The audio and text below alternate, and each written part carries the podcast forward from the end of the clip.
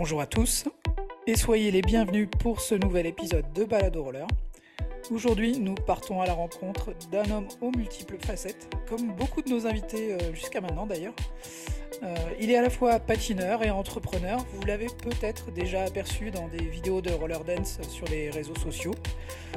Il est également possible que vous ayez chaussé l'une de ses paires de patins. Nous allons passer la prochaine heure avec Florian Gravier, danseur sur roulette et cofondateur de la marque française Flanners. Bonjour Florian.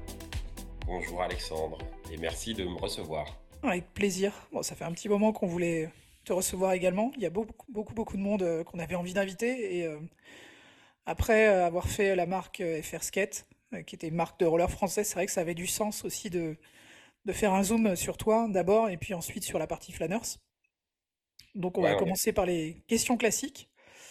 Florian, je me permets, Alexandre, je me permets, si tu veux bien, juste, c'est vraiment un honneur d'être euh, dans Balade Roller. Moi, je suis un auditeur, euh, dès qu'il y a du quad, un peu moins quand, il y a des sujets inline, mais tous les sujets quad, euh, je, les ai, je les ai poncés. Il y en a que j'ai écouté plusieurs fois, des gens qui étaient mes idoles quand j'étais, quand j'étais jeune. Ça m'a permis de revivre certaines époques, d'apprendre beaucoup de choses. Donc voilà, que ce soit le, que ce soit le podcast ou que ce soit le site Roller en ligne, que je consulte beaucoup, moi, pour toute la partie histoire. Euh, voilà, cher historien du roller, Alexandre. Pas, encore officiel, mais ça viendra un jour, je te souhaite. en tout cas, c'est euh, voilà, bravo, bravo pour tout ce que vous faites. Et, euh, et pour les passionnés, c'est vraiment très intéressant. Je sais qu'il y a des gens, le DG, le directeur général de Flanners, il écoute aussi pour faire sa culture. Il écoute les podcasts. Du coup, voilà, Maxime?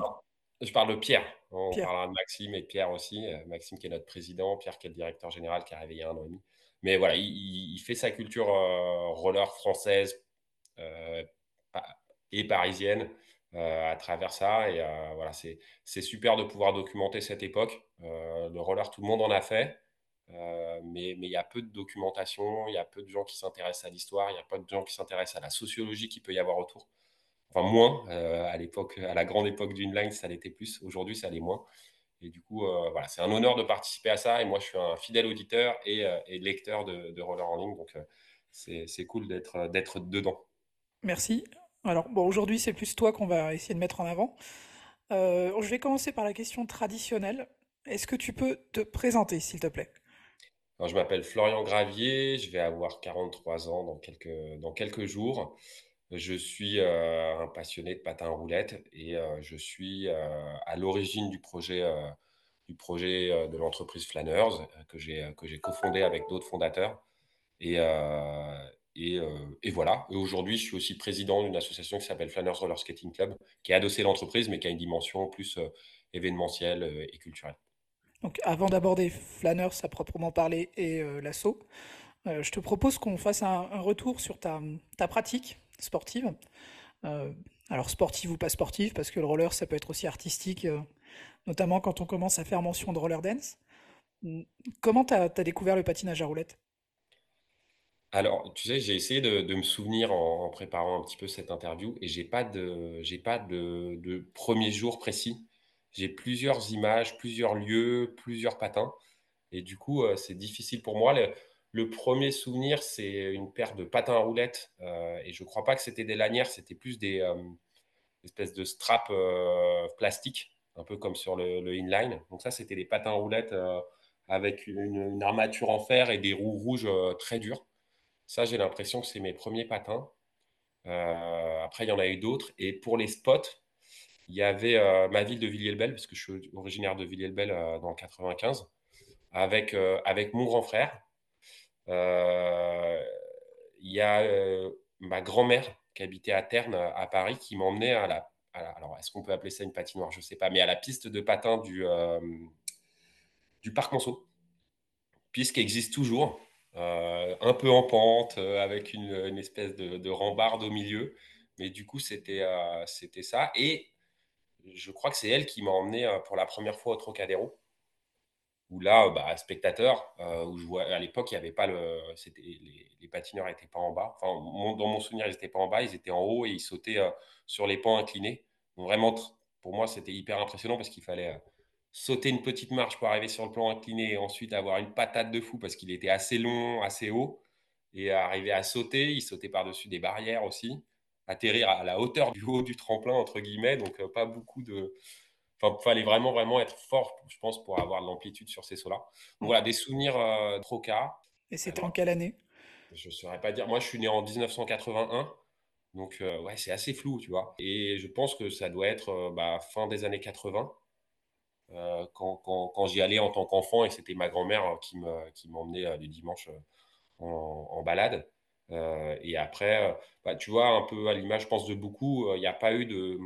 Il y a eu une continuité entre la pratique d'enfant, cette espèce de loisir, jouet que tu peux avoir, et après de continuer à évoluer, évoluer forcément avec d'autres patins. Je me souviens avoir eu les patins qu'on appelle les patins américains, ces, ces fameux. Les Americana, ouais. Alors, c'était pas les Americanas, c'était avant ma paire de Americanas, c'était euh, les patins tout mous avec euh, bleu, blanc, rouge avec les étoiles, tu vois, une espèce de patin avec une chaussure très souple, platine en alu et roues euh, souvent dures. Et après, ouais, j'ai le souvenir des Americanas sur platine roulette.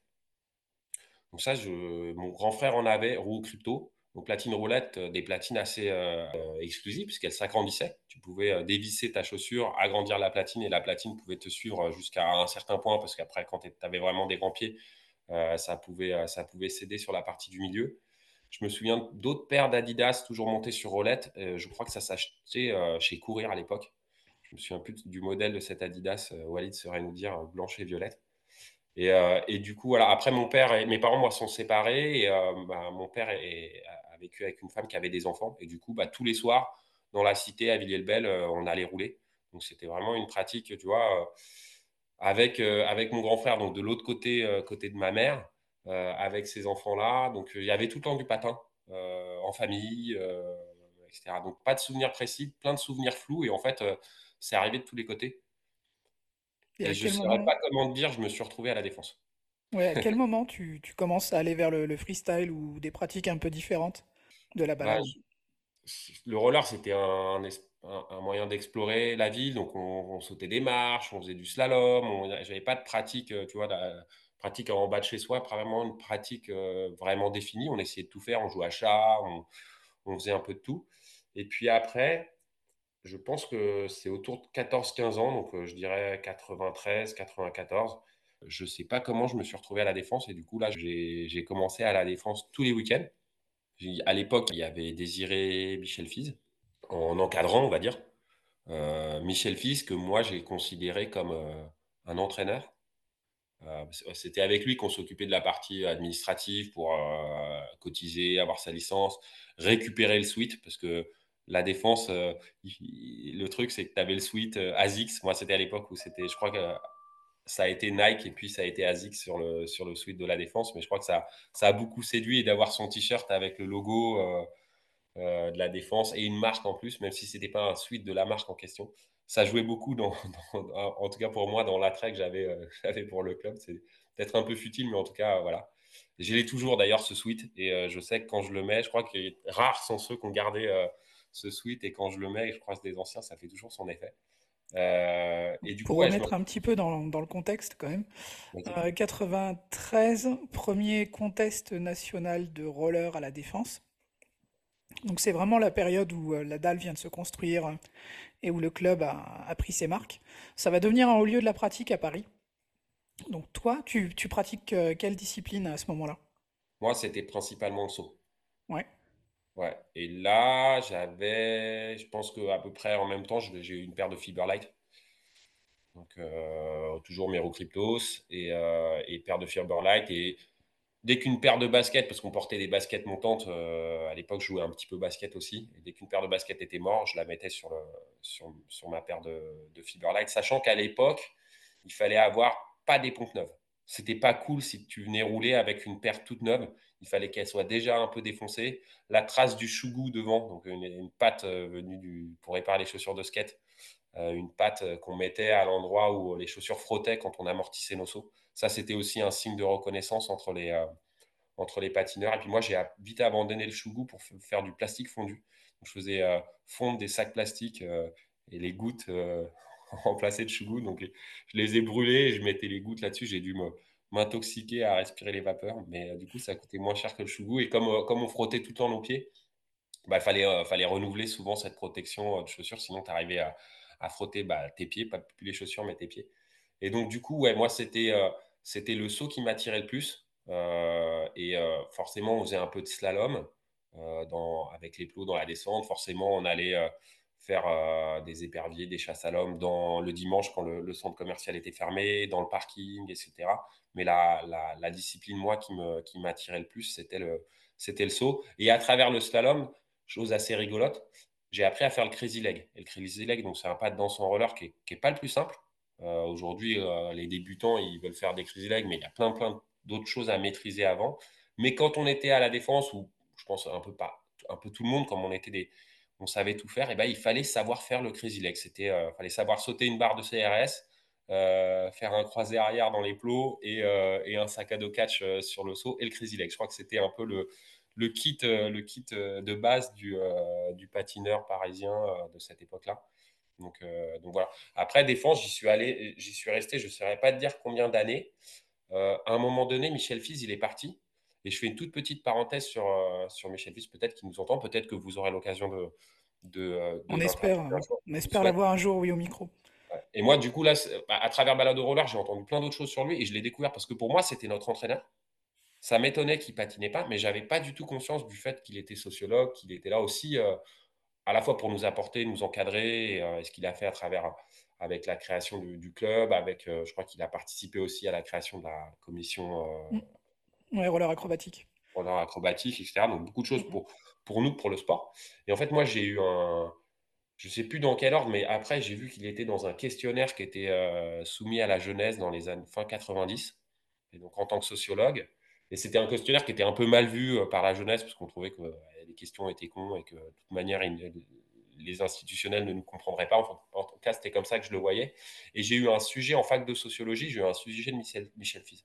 Et en fait, moi, quand j'ai découvert ça, eh ben, j'ai eu une sensation qui, depuis j'ai découvert, n'était pas forcément justifiée, mais j'avais l'impression d'avoir été trahi, d'avoir été un objet d'étude sans le savoir. Et du coup, bah, depuis, j'en ai parlé un peu avec, euh, bah, avec toi, avec Walid, avec, euh, avec d'autres gens. Euh, j'ai croisé Lamine il n'y a pas longtemps, on en a reparlé aussi. L'ami de Fatigue, vous avez interviewé. Et du coup, il me disait, mais non, mais en fait, nous, on savait tous qu'il était sociologue.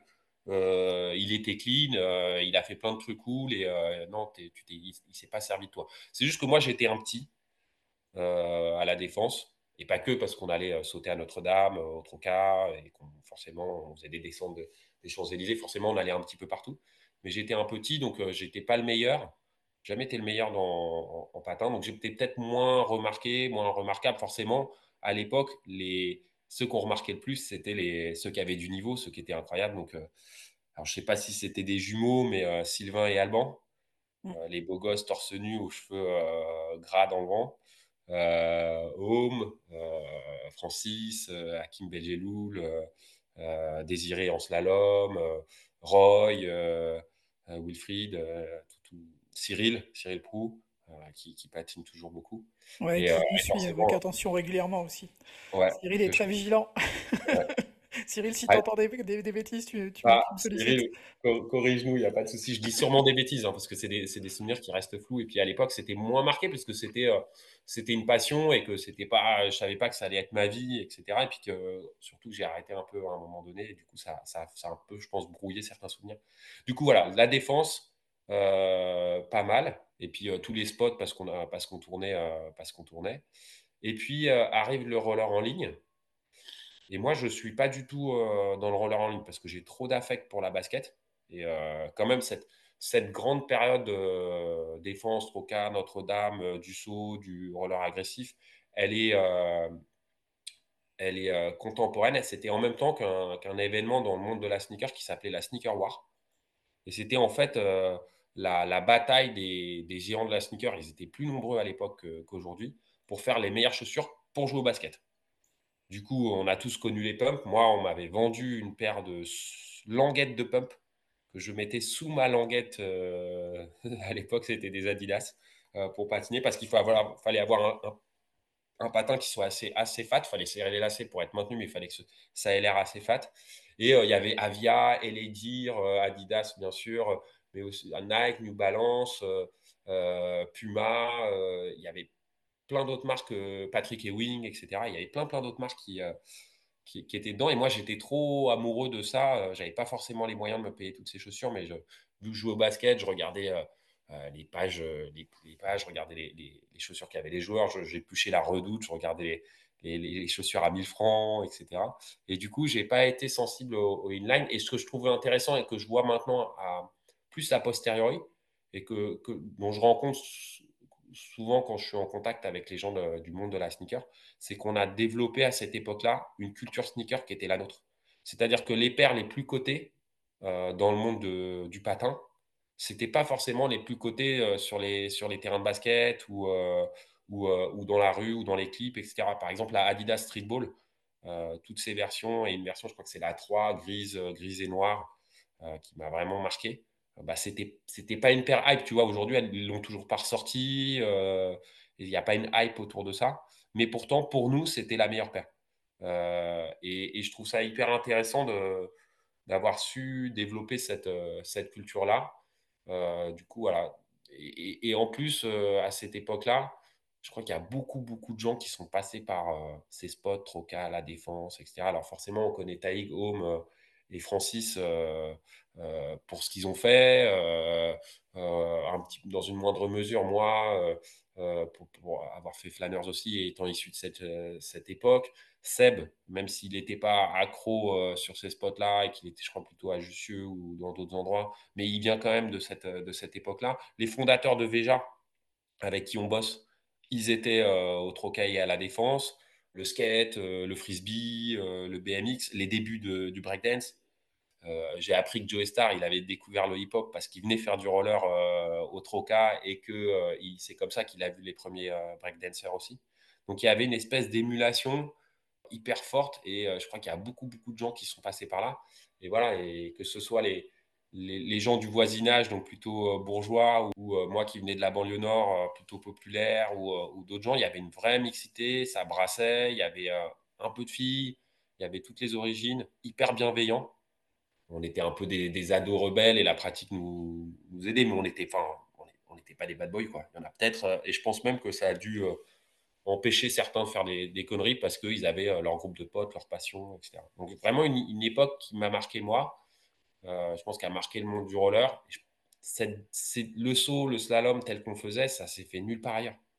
Et aujourd'hui, ça se fait nulle part ailleurs. Et le niveau de street qu'on a je dis on, je dis pas moi, parce qu'encore une fois, je suis pas le meilleur, mais je me débrouillais quand même. C'est dommage, ça s'est perdu, mais on était les meilleurs dans le monde. Euh, tu vois, quand j'écoute l'autre interview, quand vous disiez euh, les mecs qui descendaient à Lausanne en arrière, euh, easy, en quad, euh, euh, et qui, traçaient tout le monde, euh, bah, c'était les mecs de Reims, de Paris, de Toulouse, je crois qu'ils étaient assez chauds aussi.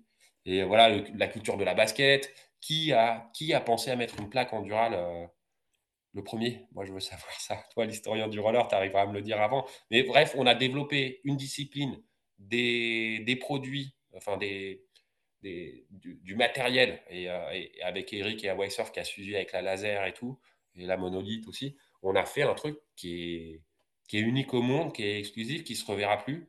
Euh, voilà. Aujourd'hui, les Anglais sont très forts en street, euh, en arrière et tout, mais voilà, accrocher des voitures euh, faire du saut dans l'eau. Enfin, il y, a des trucs qui, qui se refont plus et, euh, et, qui étaient vraiment propres à cette époque.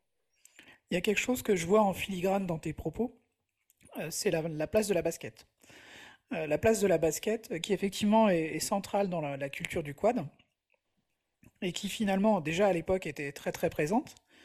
Et on va déborder un petit peu sur la partie flanners, mais finalement il y a une certaine continuité aujourd'hui ah ouais, ouais. Euh, dans euh, la, la, culture et l'appétit que vous avez pour des, des, des paires de, de, chaussures et des belles paires de chaussures. Donc j'imagine que cette période-là, elle t'a beaucoup servi pour après, pour euh, maintenant même, je dirais. Ouais, J'en savais rien. J'en savais rien. Mais euh, quand je me suis mis sur le projet Flanners et que je suis allé éplucher Internet et que je suis tombé sur rollerquad.net, avec tous les montages, donc le site de, de Walid. Le site de Walid, ouais. Ben voilà, là, j'ai pu replonger dedans, etc.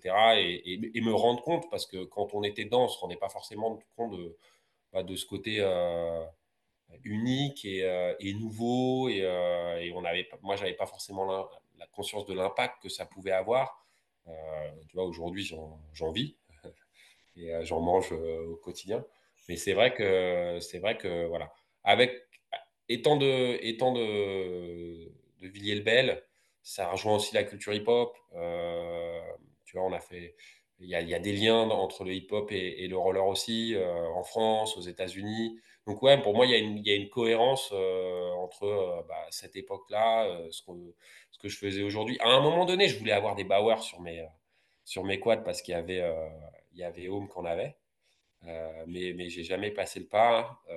Et, voilà. et, si on revient rapidement à la, à la pratique, ouais. du coup, le inline arrive. Mon frère, je ne sais pas s'il la ramène ou s'il se la fait envoyer des États-Unis, mais il a une paire de Lightning, mais avant les Lightning, c'est-à-dire que c'était sans les lacets.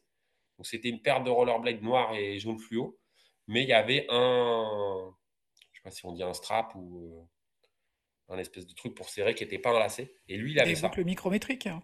Voilà. Et il avait ça, et genre c'était un des tout premiers et tout. On regardait comme un extraterrestre et, euh, et du coup il avait ça et je sais pas comment. Euh, ouais, je suis petit reptir en arrière. Toute la défense et tout ce que je faisais là, euh, à partir du moment où je suis allé à la défense sur Paris, Troca et tout, je faisais toujours ça avec mon super pote de Villelbel, Mehdi. On était tous les deux, on était les petits et on suivait les grands et tout, machin. Donc du coup, mon frère, qui avait toujours un peu patiné, là, il récupère cette paire. Euh, on commence à savoir que ça roule, ça roule dans, la dans des rampes, etc. Donc on se dit, vas-y, on va. Peut-être que la défense, etc., ça, peut-être ça commençait à passer un peu de mode. En tout cas, le, inline a changé euh, cette pratique et du coup, on est allé sur, euh, euh, sur les rampes.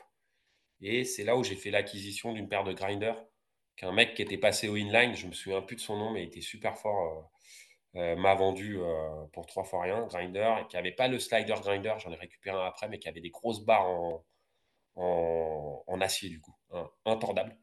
Euh, et, euh, et, du coup, on a commencé à faire la rampe comme ça, Boutroux, Ballard, euh, un peu au skatepark couvert de Versailles. Euh, Il y avait une, middle aussi sur les hauteurs de Ivry, pas très loin d'Hawaï. Je ne sais plus trop où c'était. Et là, il y avait Bruno. Je me souviens de deux Bruno. Un un peu petit et plutôt costaud et un, et un autre. Il y avait. et j'ai du mal à me souvenir des prénoms. Mais je me souviens qu'un jour à Boutroux, je vois un mec débarquer avec une paire de Riddle. Aujourd'hui, euh, pompe de vitesse ou de derby. Et, euh, des grinders dessous. Et il roule en, en aigle. Et c'est Taïg. C'est Taïg qui vient. Alors, je sais pas, je crois qu'il a arrêté à un moment donné. Et il vient à Boutroux et il fait quelques sessions. Et après, il est en, si je me trompe pas, il est en Impala. euh, Non, alors Impala, non, Roches Impala. il y a eu des Roches Impala. Si tu parles de Impala aujourd'hui, c'est, c'est un autre délire. Mais Oui, ceux oui, qui avaient oui, platine effectivement, historiquement, Roches avait un modèle qui s'appelait Impala, qui a ouais, absolument rien à voir avec la marque de quad qu'il y a aujourd'hui. non, qui appartient à une marque de skate euh, Globe, d'ailleurs Impala. Et, euh, et du coup, bah, voir, j'ai vu Taïg débuter en inline, euh, en rampe, et puis après, euh, je l'ai vu à la télé au X Games et autres Bercy, etc., etc. Donc c'était rigolo.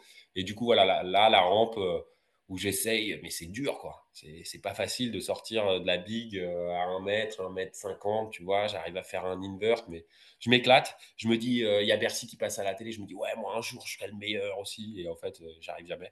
Parce que du coup, que ce soit le roller agressif, le saut ou pas, ou, la rampe, bah, quand tu tapes une heure et demie pour aller rouler, une heure et demie de transport, bah, voilà, on roulait peut-être pas assez. J'avais, à un moment donné, j'avais construit un tremplin qu'on mettait en bas de chez moi euh, à Villers-le-Bel, mais là, il n'y avait plus l'émulation d'être avec tout le monde. Donc, du coup, euh, le niveau, et puis peut-être pas assez, ouais, pas assez d'entraînement, puis peut-être que j'étais pas fait euh, forcément pour être le meilleur. Mais ça m'a fait rêver à un moment de, de devenir le meilleur. Et c'est vrai que j'ai jamais, j'ai mis deux fois mes pieds dans la inline. Je trouve ça magnifique quand je vois des inliners qu'en font. Et, et je suis pas du tout, je suis pas du tout opposé ou je trouve ça hyper complémentaire. Mais du coup, par, par contre, moi, en tant que pratiquant, ça m'a pas, ça m'a jamais attiré. Alors, à quel moment tu as fait ta, ta rencontre avec la, la danse en roller? Alors du coup, on fait la, on fait euh, donc jusqu'à 16-17 ans, euh, donc pendant deux trois ans, je me bute à la rampe et tout. euh, on va à Bourges. Enfin, dès que je fais un, un voyage en famille, on part en vacances, on va, on essaye de savoir où est-ce qu'il y a les skateparks et tout. Alors, je sais pas comment on arrive à trouver ça, mais on y arrive peut-être par les magazines euh, qu'on arrive à faire ça. Donc je, fais de la rampe, je fais de la rampe, et puis après, je commence à être euh, lycéen, euh, les fêtes. des nouveaux potes, les filles. et du coup, j'arrête un peu le roller. J'ai toujours ma paire de, une paire de laser et une paire de quad basket et, ma paire de, ma paire de. Je mets de temps en temps mes quad basket pour me déplacer, mais, mais c'est voilà, c'est plutôt un truc pratique, mais c'est plus, plus, plus, très très régulier. Et puis, et puis après, je, je, fais un peu des études et puis je commence à bourlinguer. Et j'ai vécu sur la route pendant 6-7 ans, où j'ai voyagé en Asie, j'ai pas mal, j'ai vécu en Inde, j'ai vécu un peu en Thaïlande, etc. Là, je fais pas de roller. Après, je, je, voyage en Amérique du Sud et je me pose à New York. Et qu'est-ce qui te fait bouger comme ça? C'est le boulot ou c'est l'envie? Bah, bah, Au début, j'étais, j'avais fait des études, j'avais un, un, master 1 à la fac, donc on appelait ça un, une maîtrise à l'époque de conception de projets culturels. Je bosse un peu là-dedans et euh, je me retrouve à bosser pour euh, une asso qui emmenait des artistes contemporains en, à Hong Kong euh, et en Chine dans les, dans les foires d'art contemporain. Et je, me, je trouve c'est cool. tu vois, on a, je me rends compte de la, de la valeur du passeport français. on peut aller partout, ce qui n'est pas le cas de, de, tous les détenteurs de passeport. Déjà, on en a un facilement accessible. Et en plus, il est, toutes les portes s'ouvrent, euh, tous les pays s'ouvrent à nous. Donc ça, je trouve ça cool. Et puis, euh, parler un peu perso, ça n'a rien à voir avec le roller. Mais euh, du coup, en voyage, je me trouvais... ça t'oblige à sortir un peu de, de qui tu es, à, à être inventif, à être ouvert, à être moins timide, à être plus communicant et tout. Et du coup, je, trouve que ça me fait grandir. Et en plus de découvrir plein de choses, etc. Donc, pendant ce temps-là, je, reviens en France, je bosse un peu, je repars. À un moment donné, je reviens en France, je fais un CAP de cuisine. Euh, donc, reconversion. Euh, je vais bosser un peu en Suisse. J'obtiens un permis de travail en Suisse. Je mets de la thune de côté. Là, je pars en Amérique. Après, je vais à, New York où je bosse en cuisine aussi. En tant que travailleur immigré avec des faux papiers, etc. Enfin, un peu, un peu en bordel. J'ai un peu fait le con avec ça, mais je me suis jamais fait, euh, jamais fait choper. Franchir la frontière mexicaine. Enfin, bref des histoires. Et, euh, et euh, là, je suis à New York et je, dis à ma mère, ma mère vient boire. Et je lui dis, vas-y, ramène-moi ma paire de rollers à New York. je pense que ça va être cool. Je vais pouvoir me déplacer avec et tout. Et du coup, elle me ramène mes rollers. Et là, je, me déplace, je vais au boulot en roller et tout. Et les, gens à New York, ils hallucinent sur. Ils appellent ça sneakers on wheels. Parce qu'ils ont vraiment culture bottine. Et patinage de rue, pas trop. Et, là, là, vraiment, je vois un attrait. Et je découvre l'association de Central Park donc il y a tous les samedis et les dimanches, euh, DJ, musique et tout. En plus, là, ils viennent de refaire le sol. C'était ces dernières années, c'était devenu vraiment graton et tout. Là, c'est un, un goudron, euh, je pense qu'on appelle ça un enrobé, qui est, euh, qui est assez cool. Donc voilà, pour, pour, les, les, auditeurs, si vous passez à New York un samedi, un dimanche, allez, allez au cœur de Central Park et là, vous allez pouvoir voir des bons danseurs et tout. Même si c'est un peu folklore et un peu les anciens. Mais moi, je m'éclate. Je sais faire le crazy leg. Il est toujours là. Euh, je tourne, je saute, euh, je fais un peu le foufou et je commence à tisser des liens. Et euh, bah, tu connais, hein, as des rollers au pied, tu, tu, te fais des amis qui ont des rollers au pied plus facilement que si tu n'en as pas. et du coup, je commence à tisser des liens avec des locaux, c'est sympa. J'habite dans une coloc et je commence à monter des, patins aussi pour les gens. Parce que moi, je m'étais racheté une paire de, de dunk là-bas et je m'étais remonté euh, ça, j'avais fait une, bah, une paire blanche et violette, j'ai des roues blanches et violettes, j'avais fait un truc euh, joli. Et je commence à, je loue une perceuse, euh, j'achète un peu de matos et je, fais deux trois montages pour des gens comme ça. Et puis je pratique, je pratique, et puis je reviens en France. Je vais vivre en Italie, où je me déplace en roller. Je vis à Venise et je suis serveur près du près du Rialto. Euh, avant ça, j'avais été serveur aussi à New York. Je travaillais entre la cuisine et la salle. Une fois, j'avais oublié mes, pompes, euh, parce que je venais en roller, j'avais oublié mes, chaussures à la maison. Et c'était pas des fladders. Et du coup, j'avais dit à mon patron, bah, soit tu me laisses une heure, je vais chercher mes pompes, soit tu me laisses bosser en roller. Et du coup, il m'avait laissé faire le service en roller. C'était cool. C'était un bon souvenir. Et, euh, du coup, euh, j'habitais à, Venise. Pour la petite histoire, je me déplace en roller. Je vais, prendre des cours d'italien au centre social euh, catholique, je crois, avec euh, tous les travailleurs immigrés. Et, euh, et, un jour, je roule place Saint-Marc et je me fais arrêter par les flics. Et ils me, ramènent au poste, ils me confisquent mes patins. J'ai pas de pièce d'identité. Donc, ils me disent, euh, bah écoute, euh, les patins, on les garde. Tu rentres et puis tu nous ramènes ta pièce d'identité et on te rend tes patins. Donc, j'ai dû rentrer en chaussettes. Voilà. Ça ne passe pas toutes les fois où on a croisé les contrôleurs dans le métro et on a dû déchausser, être en chaussettes, ou quand on voulait acheter un truc dans un magasin que le vigile ne nous laissait pas passer, il fallait. voilà. Moi, j'avais jamais une deuxième paire de chaussures. Je sais qu'il y en a qui prennent des petits tons, des trucs légers et tout, mais moi, j'ai une fois, j'ai ramené une paire de chaussures, ma paire de Jordan 9, euh, toute neuve que j'avais eue pour la rentrée en sol et tout. Et euh, j'ai mis mon sac à dos derrière le, derrière le, tremplin de, de, la défense et on, m'a volé mon sac à dos. Donc après, je laissais mes chaussures remplies avec les patins.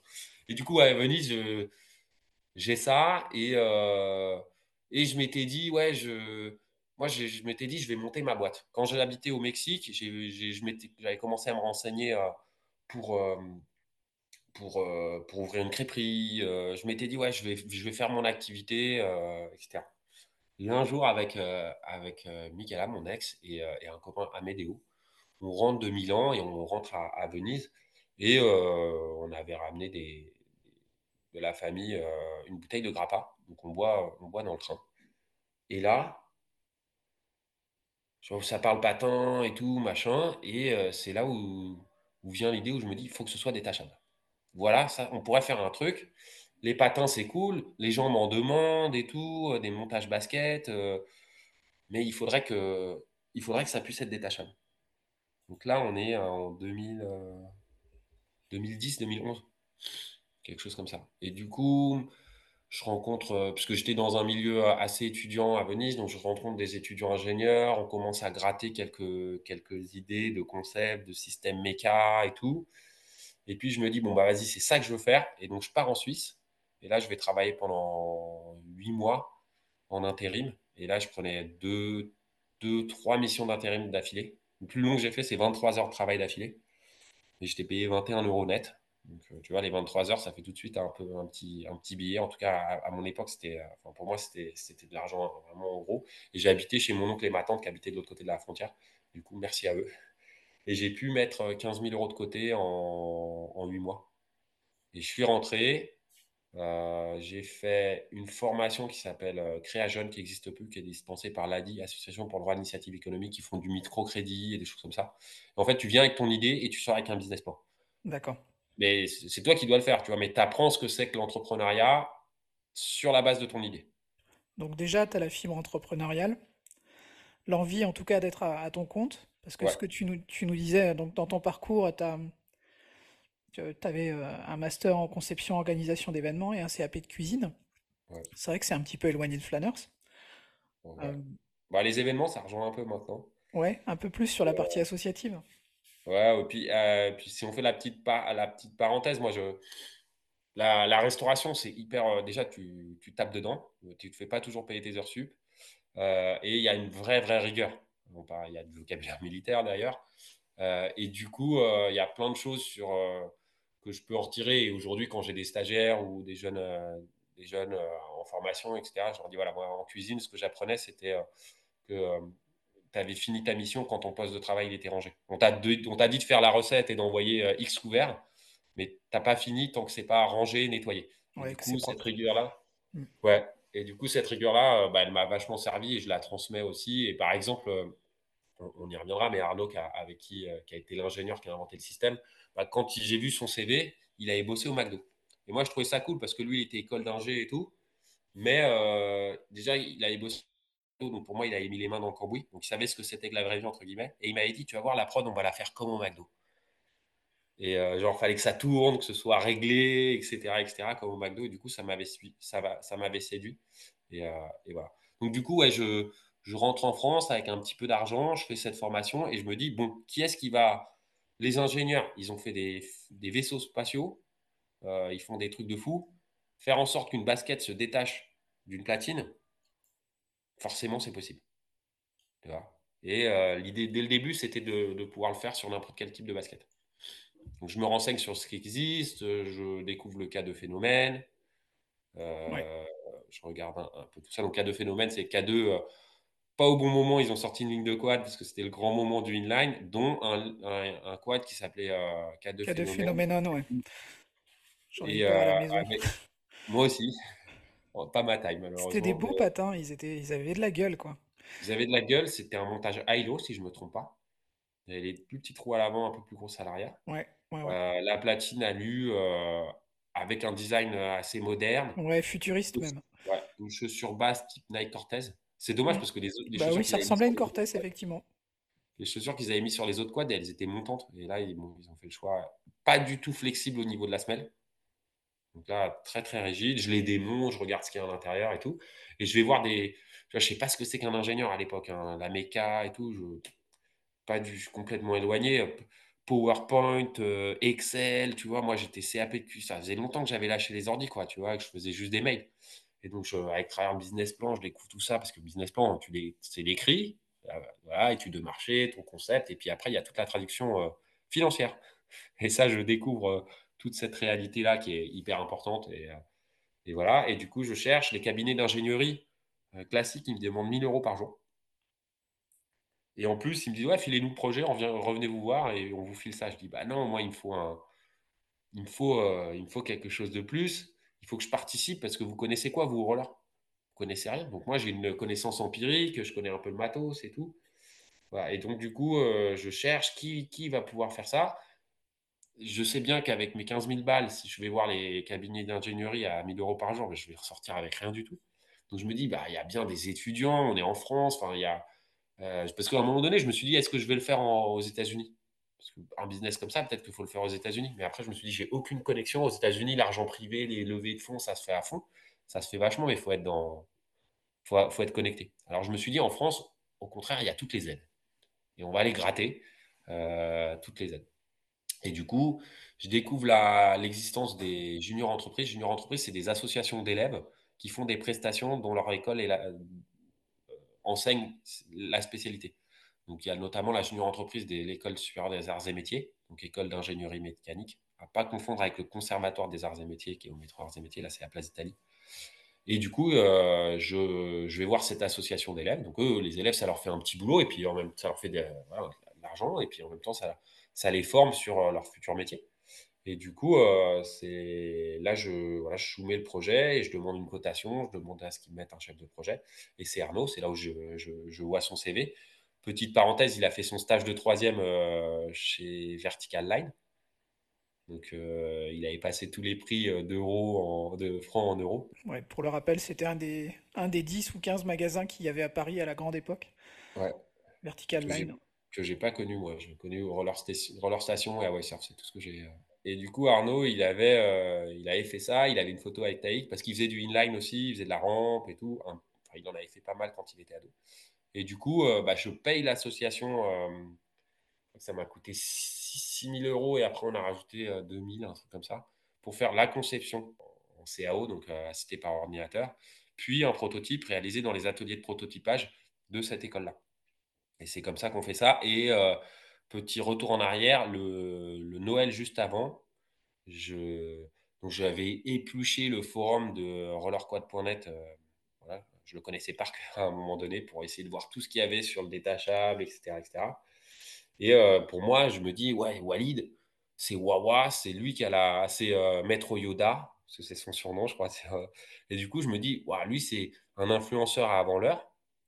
Parce que, Ouais, bah, je moi de lui quand il était quand j'étais, quand j'étais jeune avec son niveau et et le fait qu'il était, pluridisciplinaire et cetera et il connaît tout le matos et tout le monde le connaît et tout et donc en fait, je vais voir Walid à la base pour sa place dans le monde du roller et donc je l'invite, à dîner, un jour, et je lui montre, bah, une paire, une paire une paire, que j'avais montrée. Je lui montre quel les quelques croquis que j'avais déjà et cetera. Il me dit: «Vas-y, moi, c'est marrant ton truc, heu, tiens-moi au courant, heu, si tu fais quelque chose, heu, pourquoi pas?»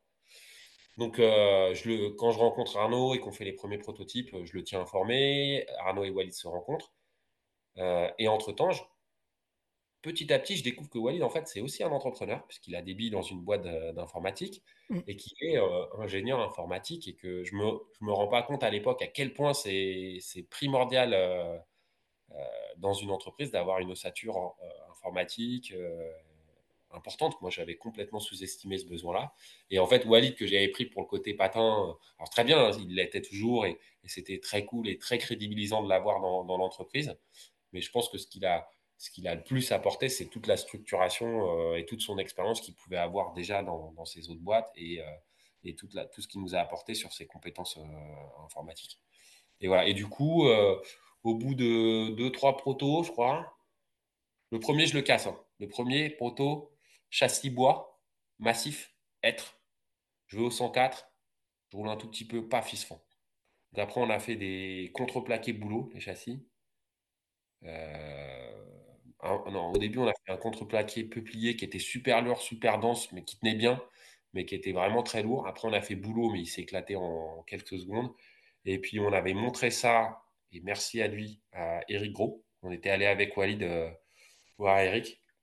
Il nous avait dit, les mecs, arrêtez avec le bois n'importe quoi. Faites-nous euh, du plastique propre. Là, vous allez vous faire chier. Euh, ça tient pas dans le temps.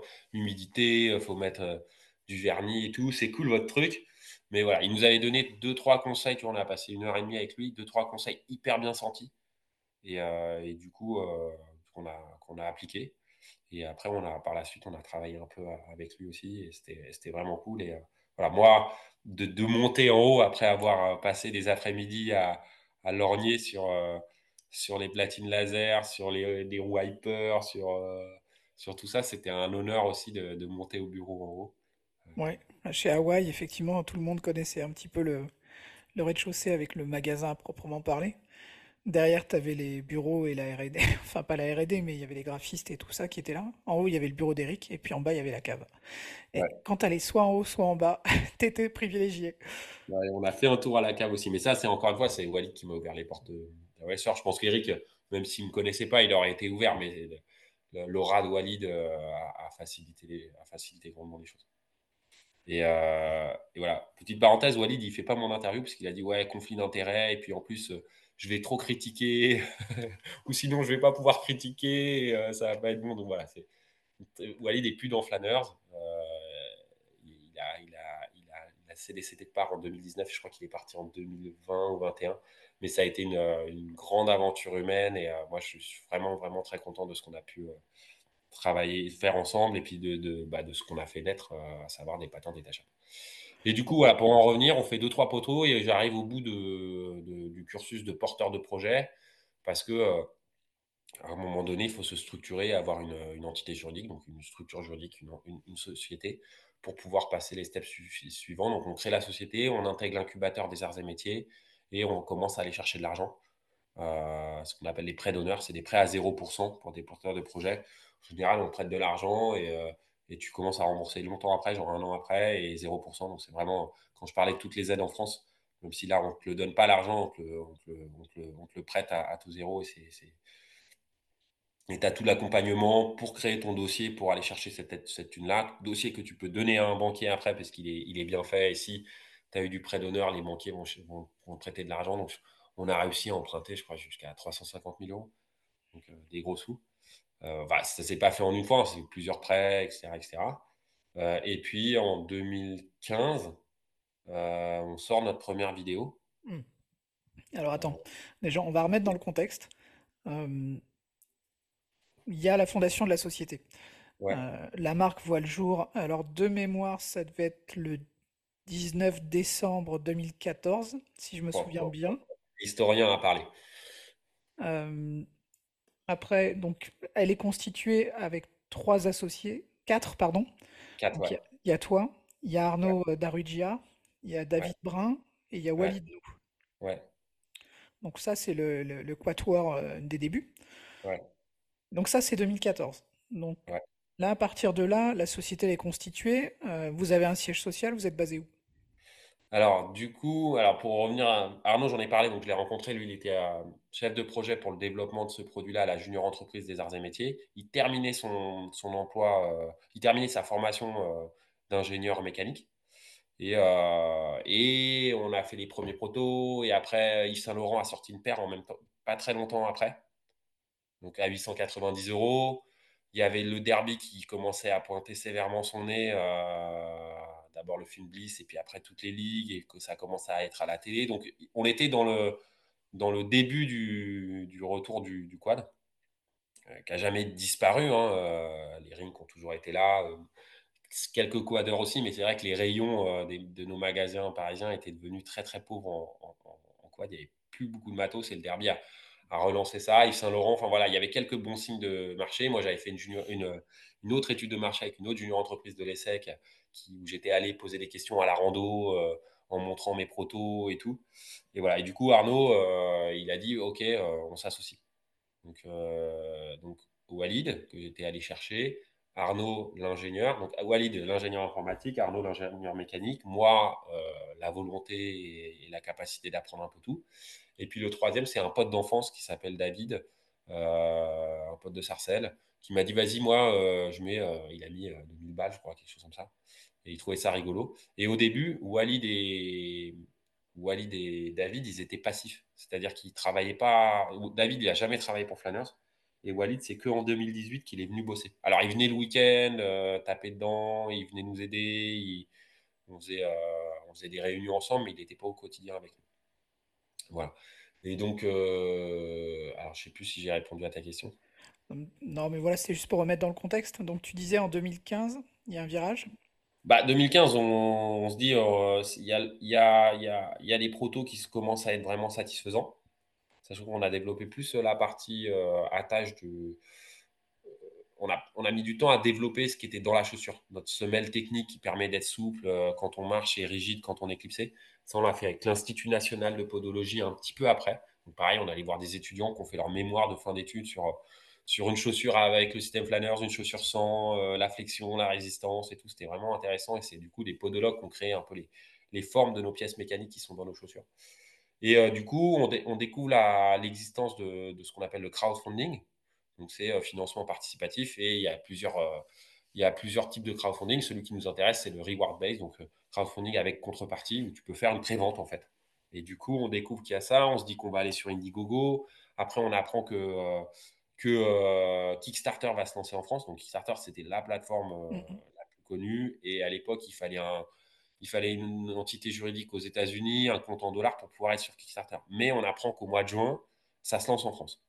Du coup, euh, en plus, on a un peu de retard. Donc, du coup, on avait annoncé une première date en sortant notre première vidéo. Vidéo qui fait, euh, je sais pas, 120 000 vues en, quelques jours sur Facebook. À l'époque, c'était euh, incroyable. Des mecs qui, comment, qui zooment, qui zooment, qui font des captures d'écran pour dire regarde, c'est comme ça le système, c'est ça. Enfin, on sent un, intérêt vraiment euh, assez fort. Et du coup, là, on commence à sortir de la vidéo. Je crois que c'est toutes les semaines, on faisait du, contenu. Alors, soit on reprenait des éléments, des, vidéos existantes de roller, on faisait des compilations, des machins, soit on faisait nos propres, on commençait à faire nos propres vidéos pour justement teaser euh, le, la pré-vente qui a eu lieu donc sur Kickstarter le jour où Kickstarter s'est lancé en France, le 2 juin 2015, je crois. Et euh, du coup, là, on fait un mois de pré-vente et euh, on fait 100 euh, 000 euros de, chiffre d'affaires, à peu près, euh, je ne sais plus exactement, il y a 300 paires, quelque chose Pour remettre un petit peu dans les chiffres du, moment, effectivement, ça démarre vers le 2 juin 2015, la campagne. En moins de 8 heures, vous avez déjà 30 000 euros qui, sont récoltés. Et 6 jours après, vous êtes à 70 000 euros. Après, ça se calme un peu. ça a duré trois semaines en mois et on n'a pas réussi à atteindre les 100 000. Euh, mais, mais, mais, super, quoi. Vraiment un engouement. C'est dans le monde du business, on va appeler ça une preuve de concept. Euh, c'est après, euh, c'est de la prévente, donc du coup, le plus gros nous attend à cette époque-là. Et ce que tu me demandais, ouais, c'est où est-ce qu'on était basé? Bah, Du coup, quand on a fait tout ça, on était à l'incubateur des arts et métiers, mais on avait domicilié la société à la pépinière d'entreprise de la Courneuve. Au 4000 Pas très loin de, ouais, au 4000, pas très loin de, moi où, où j'évoluais un peu mon, mon, mon, coin. Et puis, euh, parce qu'on savait qu'il allait y avoir des aides, on savait que on a, c'était aussi un endroit où on pouvait avoir euh, à la fois un bureau, mais aussi de l'air comprimé, du triphasé, etc. Donc, on pouvait avoir ce qu'on appelait des ateliers mixtes. Donc, à la, à la fois avoir de la prod, du bureau, pas cher, avec euh, bah, tout. Voilà. Tu passes en général de. Tu peux faire couveuse, pépinière, euh, pardon, couveuse, incubateur, pépinière. Quand tu portes un projet, c'est un peu les, structures qui vont t'accompagner au fur et à mesure de l'évolution de ton projet. Et, euh, voilà. Et donc, du coup, post-Kickstarter, en juillet 2015, on déménage là-bas et on doit mettre on doit passer du proto à la, au produit euh, fini. Et nous, on, ne sous-traite pas. On fabrique tout. Et du coup, là, waouh, euh, on avait dit aux gens qu'on livrait octobre-novembre et on a livré, on a commencé à livrer en juillet 2016. Donc on a eu beaucoup de retard. Et euh, c'était difficile pour les gens qui avaient mis, à l'époque, il y avait des prix qui étaient vraiment des prix d'appel et tout. C'était difficile, les gens ils disaient putain j'ai mis 300 balles, ils sont où Vous avez 6 mois de retard, 8 mois de retard. Donc on, on leur écrivait toutes les semaines une newsletter euh, où on leur partageait euh, toutes les avancées. Bah, là, on a galéré là-dessus, là, on a résolu le problème de la colle, là, on a reçu la livraison de Rollline, etc. Et, du coup, on a commencé à livrer euh, en juillet et on a ouvert le site internet de vente en juin 2016, où là, on proposait du coup des patins, des patins détachables. Les gens ne pouvaient pas encore nous envoyer leurs chaussures, mais on avait différents modèles. La première marque qui nous a fait confiance, et je les remercie, c'est déjà. Euh, et, après, sinon, on trouvait des paires en déstock et tout. On a travaillé avec, Fila, mais ça marchait pas très bien. là, au, jour d'aujourd'hui, on est revendeur de euh, toujours Veja.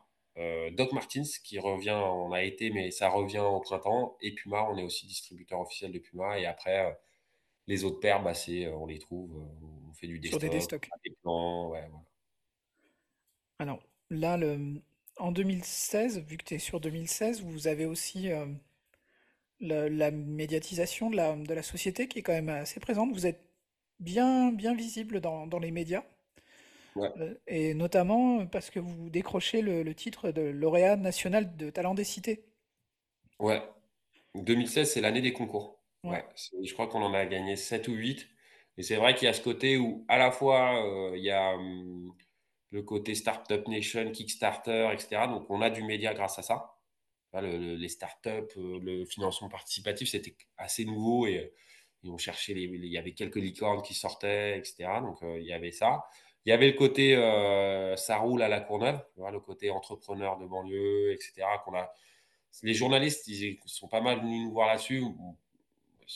Pour nous, on, vendait des patins, donc qu'on soit de banlieue ou de ou du 16e, on voyait pas forcément la différence. Mais après, voilà, si nous, le but, il voulait qu'on parle de nous, mais moi, je, mettais toujours au moins des clips dans, la vidéo ou dans le reportage.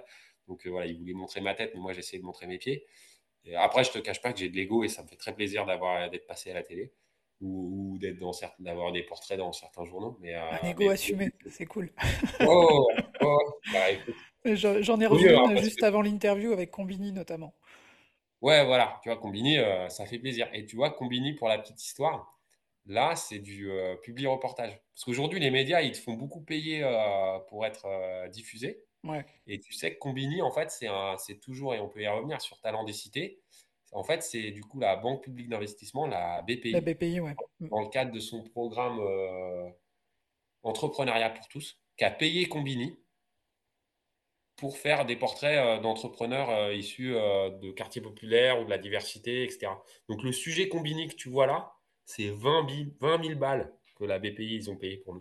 Merci la BPI. Avoir, après nous avoir prêté de la... Ouais, ils sont venus chez moi, on est retourné à la Courneuve, des plans de drone et tout. Et ouais, et c'est vrai qu'on a toujours euh, surfé sur cette médiatisation parce que euh, l'ambition de l'ambition de Flanner, c'est, euh, elle est double. La plus évidente, c'est de pouvoir proposer aux gens qui roulent de pouvoir marcher sans avoir une deuxième paire de pompes et de reproduire un peu bah, ce qu'a été le patin pendant longtemps, puisque le patin, il a été détachable pendant 200 ans. Mais à cette époque-là, on ne pouvait pas rouler dans la rue, parce qu'il n'y avait pas les bonnes roues et il n'y avait pas les bonnes rues. Après, on a attaché les patins pour plus de performance, on, les a, vissé, euh, on a vissé les chaussures aux, patins. Puis sont arrivés les bonnes roues et les bonnes rues. Les bonnes roues, pardon, et les bonnes rues, c'est ça. Et, mais il n'y avait pas de système. Il y a eu le K2, il y avait des patins à roulettes détachables et tout, mais il n'y avait pas de système qui permet vraiment d'être performant, d'avoir autant de choix de basket euh, qu'à l'époque où on vissait ou pas basket. Comment? Souviens-toi que j'ai trouvé euh, avec Christophe Audouard une, chaussure du début du siècle. Ouais. Concept Flanners. Ouais, ouais, mais, il y a, le concept, le patin détachable, c'est le patin en fait. si tu regardes toute l'histoire du patin, euh, toutes les premières paires, elles étaient détachables. Oui, bah de, par essence, oui. Ouais, ouais. Parce que on n'envisageait pas la chaussure et le patin comme un ensemble, comme un tout. Ouais, si je me souviens bien, dans le livre de, Sam, euh, Roller Mania, et que je conseille à, tous ceux qui s'intéressent au roller, euh, je crois qu'il dit que c'est début 20e qu'on a vissé les chaussures sur les, sur les patins. Oui, alors même un petit peu avant, un des premiers, ça a été le patineur à glace Jackson Haynes, qui, était, qui lui a, fixé assez tôt ses, patins. Et ça, Voilà. ses chaussures et ses lames. Ouais. Et, et c'est vrai que Christophe, il a ce, il a ce, ce, ce patin-là, mais du coup, la chaussure et la, et la platine sont faites pour aller ensemble. On peut pas Oui, changer, oui, pas tout à fait. Et après, ce système-là, il serait pas, on pourrait pas le. C'est une bottine, et on pourrait pas le reproduire sur une chaussure à semelle souple comme aujourd'hui, puisque à l'avant, elle est enserrée, et du coup, parce qu'elle est, elle est rigide en largeur, on va dire la, la semelle, c'est une semelle en cuir, je pense, ou, ou en bois. Et du coup, ce serait pas, ce serait difficilement reproduisible. Et je pense que ces patins-là n'étaient pas faits particulièrement euh, pour le déplacement. Peut-être que les gens marchaient euh, pour aller jusqu'à la patinoire, mais ils patinaient dans les patinoires parce qu'à cette époque-là, je crois pas qu'il y avait les roues ou les, ou les sols euh, ne permettaient pas le déplacement. Bah, les premiers déplacements, euh, enfin, hors des, des salles et des intérieurs, pardon, euh, c'est 1789. Aux Pays-Bas, ça fait à peu près 4 ou 5 kilomètres. Et en 1789, il, il- voilà, il fait, il y a le premier euh, raid roller, entre guillemets, hors des, des intérieurs. quoi? Ils roulent avec quoi? Et c'est, ils roulent sur Euh, quoi, des patins très très basiques avec trois roues alignées. Ils euh, roulent sur les chemins, sur pavés, sur il roule sur les, il roule sur les, les chemins de halage, a priori, quelque chose comme ça. D'accord. Bon, Grosse, grosse mission. Bah, force à lui parce que les quatre cinq kilomètres, il, ouais, ça a dû être long, ouais. a- Il y avait une foule, euh, plus il y avait la foule qui le regardait. mais, mais voilà, bah, du coup, comme tu l'as dit, tu vois, nous, le, le système flâneur, il y a plein de gens qui nous disent, ouais, c'est la révolution, c'est une invention, etc. Alors oui, le système mécanique, il est pas, il est, il est, il est unique et euh, il n'y a personne qui l'avait fait avant. Mais le concept de rouler ou marcher, il est aussi vieux que le, que le patin. Donc moi, vra- vraiment, euh, parler d'ego, on peut parler d'humilité aussi. Enfin voilà, quand les gens nous disent, ouais, euh, truc de fou, euh, je dis, euh, ouais, enfin, non, juste continuité de quelque chose qui a déjà existé, mais qui s'adapte aux chaussures d'aujourd'hui, avec un besoin d'aujourd'hui, etc. Et quand les gens disent, trop nul, ça a déjà existé, je dis, ouais, mais en même temps, tu ne pouvais pas mettre n'importe quelle paire de baskets à l'époque. Donc, tu vois, à la fois, on reprend un concept qui existait, mais en même temps, on l'adapte au, au goût du jour et, au- et au- et aux performances et au matériel du jour et avec une simplification du système qui était quand même pas négligeable. hein. Ouais, après le système K2, il marchait bien, euh, par exemple. Euh, je crois qu'il y a des gens qui, comme il n'y avait pas, voilà, nous on a, on a fait une clé pour que ça se détache parce qu'on voulait pas qu'il y ait euh, une action extérieure qui pouvait faire que ça se détache. J'ai appris qu'il y a des gens qui avaient un peu déclipsé, si tu te prenais un peu le truck ou quoi, ça pouvait réactionner le système. Mais c'est vrai que le, côté, voilà, nous on voulait que ça s'adapte euh, à toutes les chaussures et ça c'est quelque chose qu'on a, a réussi à faire. Et je crois qu'en 2017, on a commencé à permettre aux gens, on l'avait fait pendant Kickstarter, mais après c'était compliqué en termes de gestion informatique et de stock et tout. Mais euh, en 2017, on a permis aux gens de pouvoir nous, nous envoyer leur propre paire de chaussures. Donc ouais, 2016, pour revenir à ce que tu disais, en effet, on a fait euh, le Grand Prix Talent des Cités, on a été lauréat des régionales, nationales et après on a eu le Grand Prix.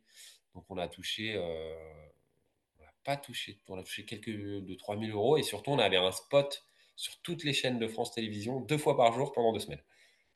On a gagné aussi cette même année une campagne d'affichage où il y a eu 250 affiches euh, dans Paris. C'était avec Clear Channel, ça. C'était un concours sur la communication. Et donc, ouais, cette année-là, on a gagné pas mal de concours. Alors, quels ont été les, 2017, les principaux soutiens que vous avez eus à ce moment-là? On a parlé de la BPI tout à l'heure. ouais. Qui est-ce qu'il y a eu d'autre?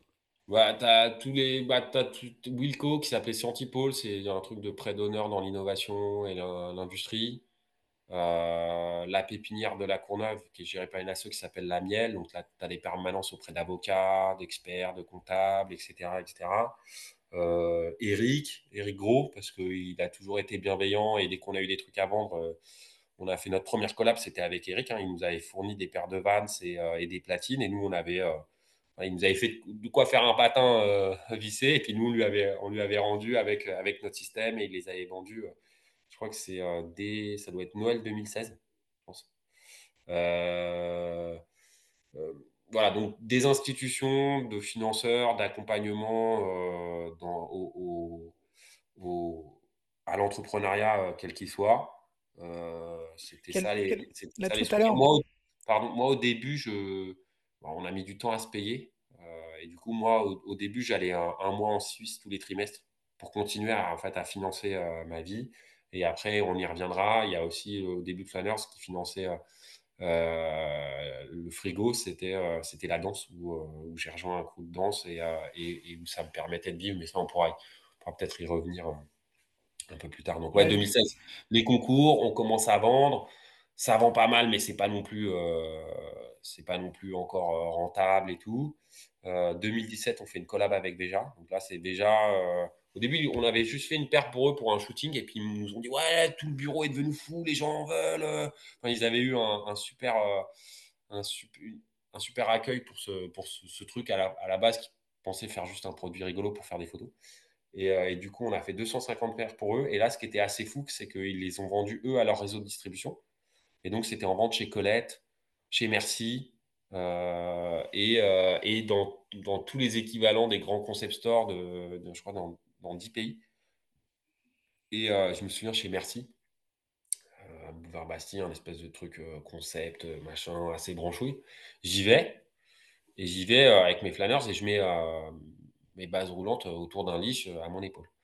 Et je vais voir les patins en rayon, tu vois, la fierté de voir ces produits vendus dans, une, dans une enseigne euh, avec, euh, assez prestigieuse. Et ils sont présentés clipsés.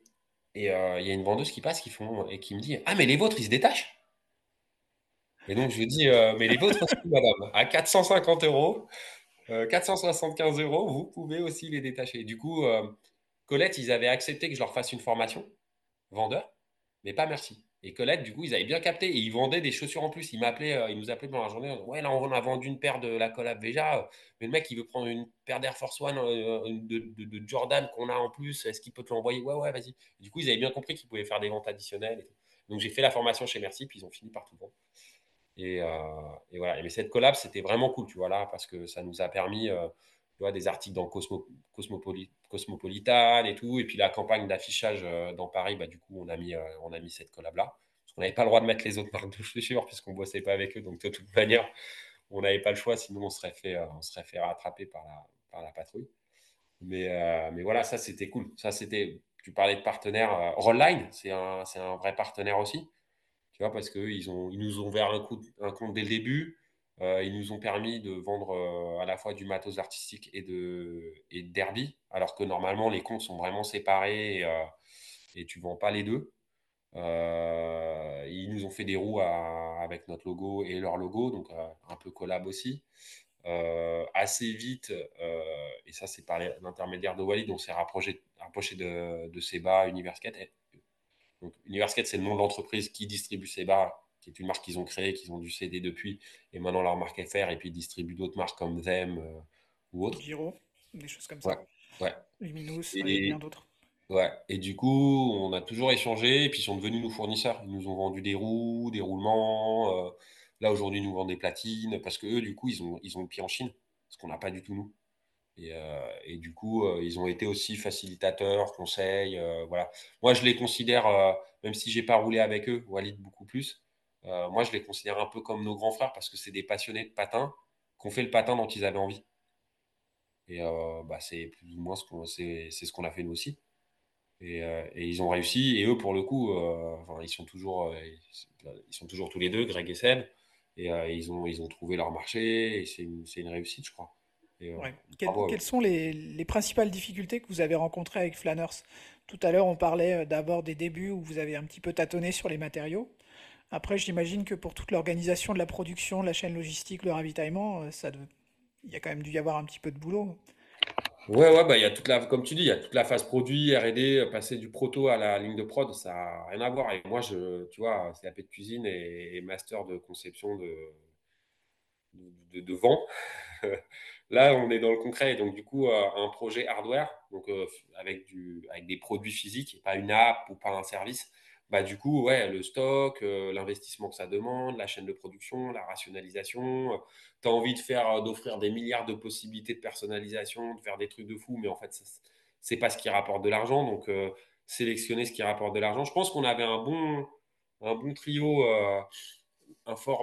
Walid informatique, Arnaud ingénierie méca, tu vois, et, moi un peu touche à tout. Je pense qu'il nous aurait manqué. Un financier nous aurait pas été trop justement pour cette espèce de euh, attendez les mecs voulez faire ça mais ça coûte combien ça rapporte combien euh, tu vois? Parce qu'on a fait des trucs euh, qui coûtaient hyper cher et qui n'ont rien rapporté. Du coup ça c'était c'était les difficultés. Vendre sur internet tu vois vendre un produit sur internet fait à partir d'une chaussure qu'un mec t'envoie, en termes de flux, flux logistique et flux informatique derrière, tu vois, passer des tableurs Excel à un, ERP, donc entreprise ressources planning, qui est un peu l'ossature informatique de, toute boîte. Euh, les gens connaissent souvent SAP ou, ou, ce genre de choses. C'est hyper lourd, hyper coûteux. Euh, ça apporte rien au client. Enfin, pas grand chose. Enfin, visiblement, ça lui apporte rien, même si toi, après, tu peux mettre plus d'offres sur ton site et mieux gérer et, moins de planter sur les envois et tout. Mais du coup, ouais, c'est toute cette partie euh, euh, gérer un business avec de la prod, du stock. ça, ça a été, ça a été assez, assez, assez, assez lourd et, et, et ça, ça, a amené plein de défis qu'on a dû relever. Quoi. Donc là, 2014, vous créez la boîte. Ouais. Pendant 5 ans, vous passez, vous êtes à la, au 4000. Ouais. Et ensuite, à partir de 2019. Alors en 2018, déjà, on se dit bon, on a, un truc, on est en train de faire une collab avec une, célèbre marque, de luxe qui est une sellerie parisienne. voilà, si, je n'ai pas le droit de dire le nom parce que c'est en, c'est en, marque blanche, mais, euh, on, sort des patins à 3800 euros avec un châssis en bois. Euh, vraiment, on se met à, ils viennent nous chercher et on arrive à être au standard de, production d'une des plus grandes maisons de luxe euh, françaises. On fait même passer quelques pièces avec défaut pour voir si vraiment ils ont un contrôle qualité si drastique. Ils ont un contrôle qualité drastique parce qu'ils les voient et qu'ils nous les, renvoient. Donc, mais on arrive à bosser avec eux et c'est super. Et du coup, on se dit, bon, euh, et la boîte est à peine rentable, mais euh, Walid euh, nous a rejoint en 2018, mais il est au chômage, donc il n'est pas payé. Il est mandataire social, donc il a le droit de bosser sans être payé. Arnaud et moi, je crois qu'on a fait la moyenne entre entre le début et 2018, je crois que par mois, moi, j'ai touché 400 euros et, Arnaud 600. Tu vois, c'est entre les mois où tu te payes, les mois où tu ne peux pas. Parce que tu commences à avoir des salariés, donc eux, tu ne peux pas déconner, quoi. Il faut les payer à la fin du mois et c'est pas leur boîte et ils s'en foutent, quoi. Donc moi, des fois, mais moi, comme je peux, comme je fais de la danse, bah, et que je fais des prestats de danse, bah, je facture avec Flanners, mais je me reverse pas la thune. Donc les prestats de danse, des fois, elles servent à payer les, à payer les, à payer les, salariés, quoi. Tu vois, donc euh, toujours une, euh, un équilibre un petit peu précaire. Enfin, un équilibre qui n'est pas encore existant, tu vois. Et on se dit, bon, soit on fait un petit atelier et on est des artisans et, euh, et on se met à 2-3 et, et, et, on fait ça un peu, voilà, la petite, quoi. Enfin, la même, la même chose, mais en petit format. Soit, ce qu'on pensait au début, c'est que la, le business allait financer le développement. Mais en fait, ça ne marchait pas. Soit on, fait un, on investit euh, dans un, outil industriel et on crée un produit plus, moins cher, plus, euh, plus mass market, euh, pour faire du volume et, et faire des vrais sous, etc. Et donc, du coup, on se dit, bah, pour faire ça, il faut qu'on s'associe à, à d'autres gens. Donc, on va voir, on va au, à l'ISPO et on fait le tour euh, de la place. Euh, on va voir euh, Rollerblade, on va voir Riddle, on va voir Roller Derby, on va voir STD, on va voir Rossignol et Rossignol, ils ont Resport, je crois. Ouais. On va voir EDA, on va voir Atom, on va voir tout le monde en leur disant bah, les mecs, voilà, nous on a fait ça, est-ce que ça vous dit de mettre des thunes dedans? Le rollerblade à l'époque, c'est pas la, c'est pas la teuf. On on n'a pas encore le boom du Covid et tout. Et du coup, les gens, ouais, ouais, peut-être et tout, machin. À côté de ça, on essaie aussi de faire une levée de fonds traditionnelle. Mais euh, donc business, start-up, machin. Mais les investisseurs, ils disent, ouais, votre truc de hardware, euh, votre truc de niche, euh, voilà, ça leur plaît pas. et on essaie aussi de lever de fonds avec des business angels. Donc là, c'est des particuliers qui prennent des parts. Et on avait, on, cherchait 500 000 balles. Et on avait 300, 330 000 euros de dons, dont pas mal de, clients qui étaient prêts à mettre entre 10 et 100 000 euros.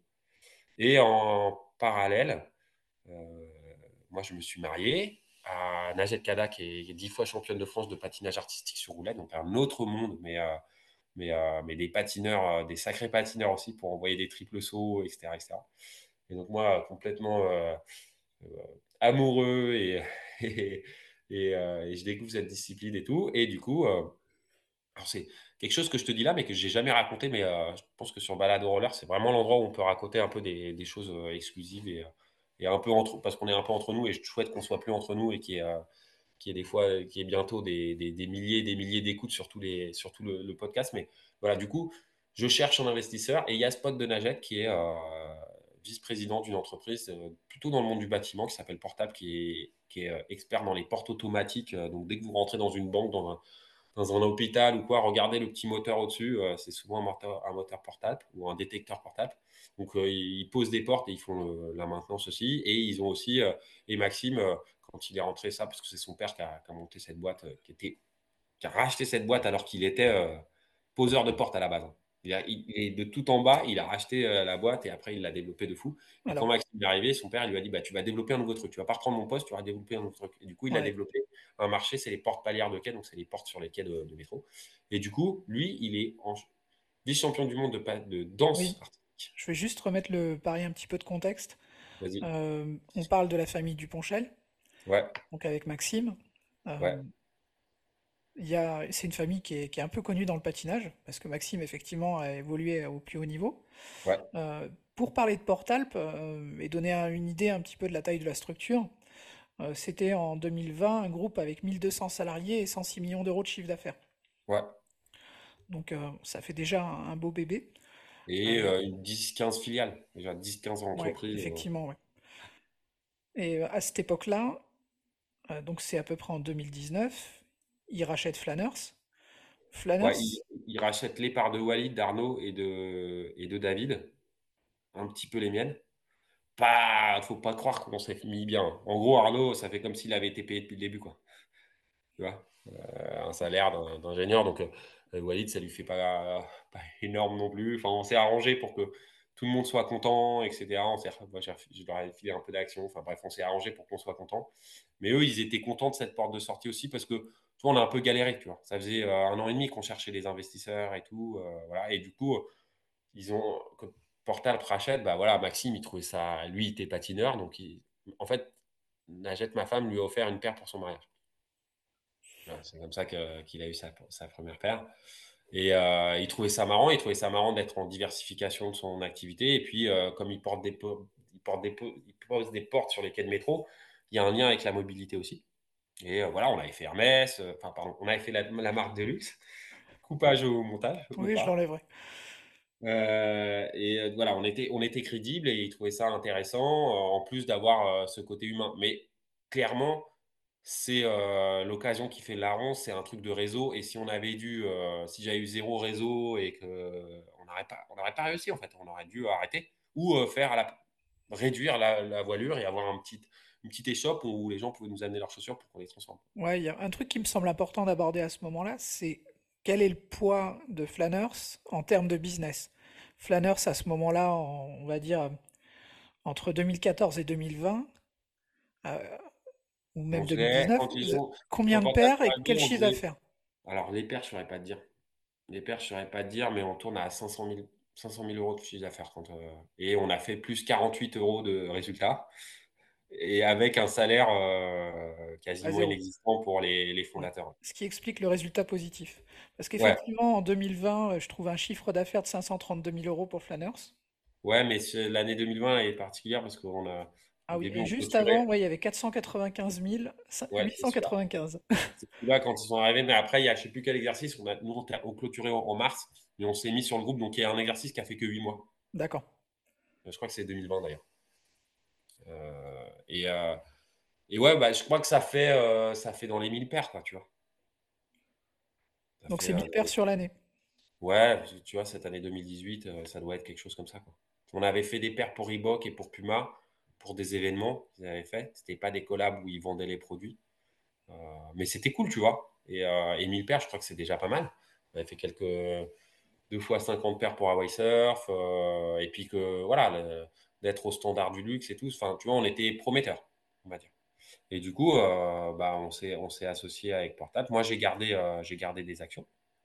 il y avait euh, quand les investisseurs viennent dans une boîte, en général, ils, mettent des mécanismes en place pour être sûr de pouvoir tout récupérer à un moment donné. Mm-hmm. Et c'est de bonne guerre. Et moi, j'étais super content. en 2019, j'avais un salaire.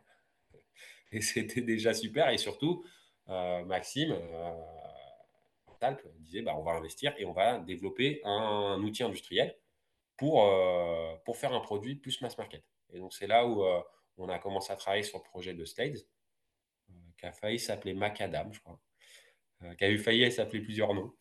Et, du coup, le, but, c'était de créer notre, propre paire de chaussures qui intègre le système mécanique dès sa fabrication avec un objectif à 200 euros. On voulait, on voulait que ça coûte 200 euros prix, prix public.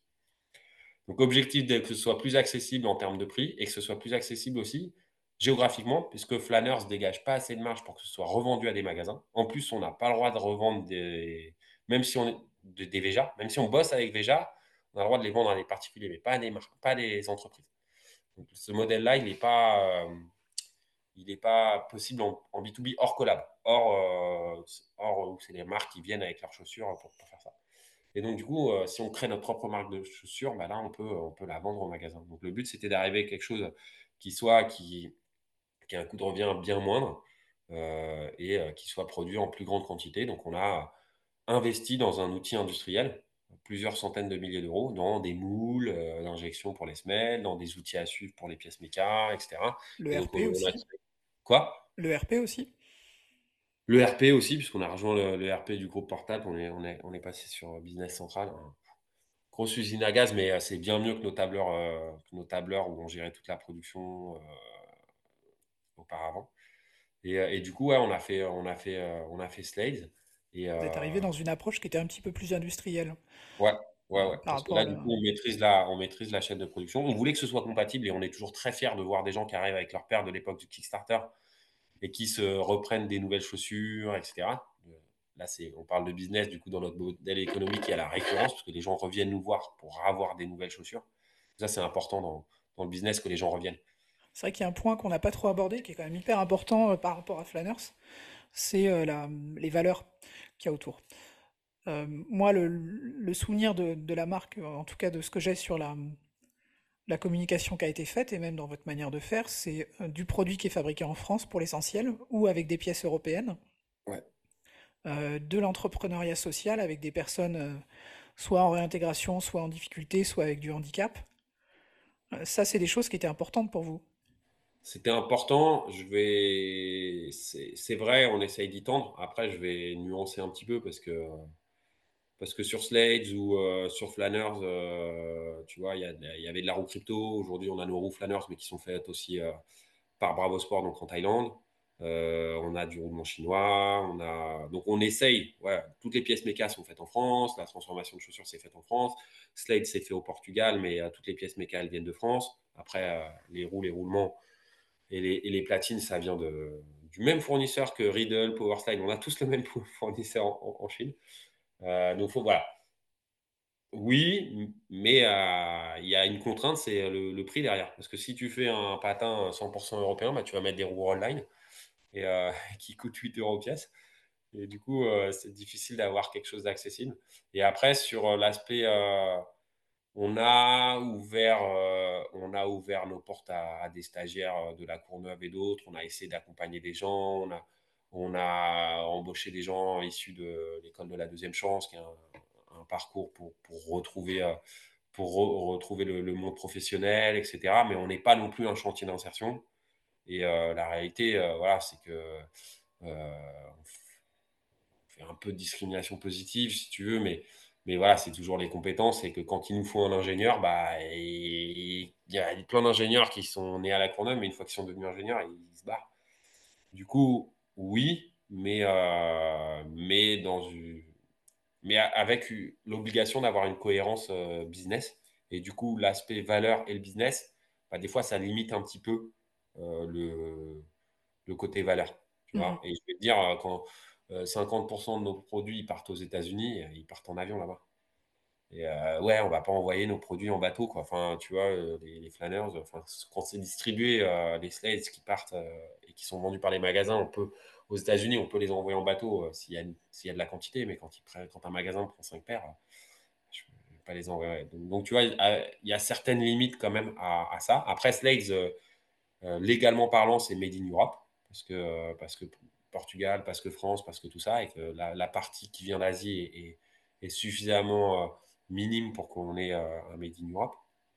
Mais il faut, voilà, il y a une réalité business quand même qui, est, qui parfois peut rentrer en, collusion avec les collusion, collision avec, avec le côté valeur.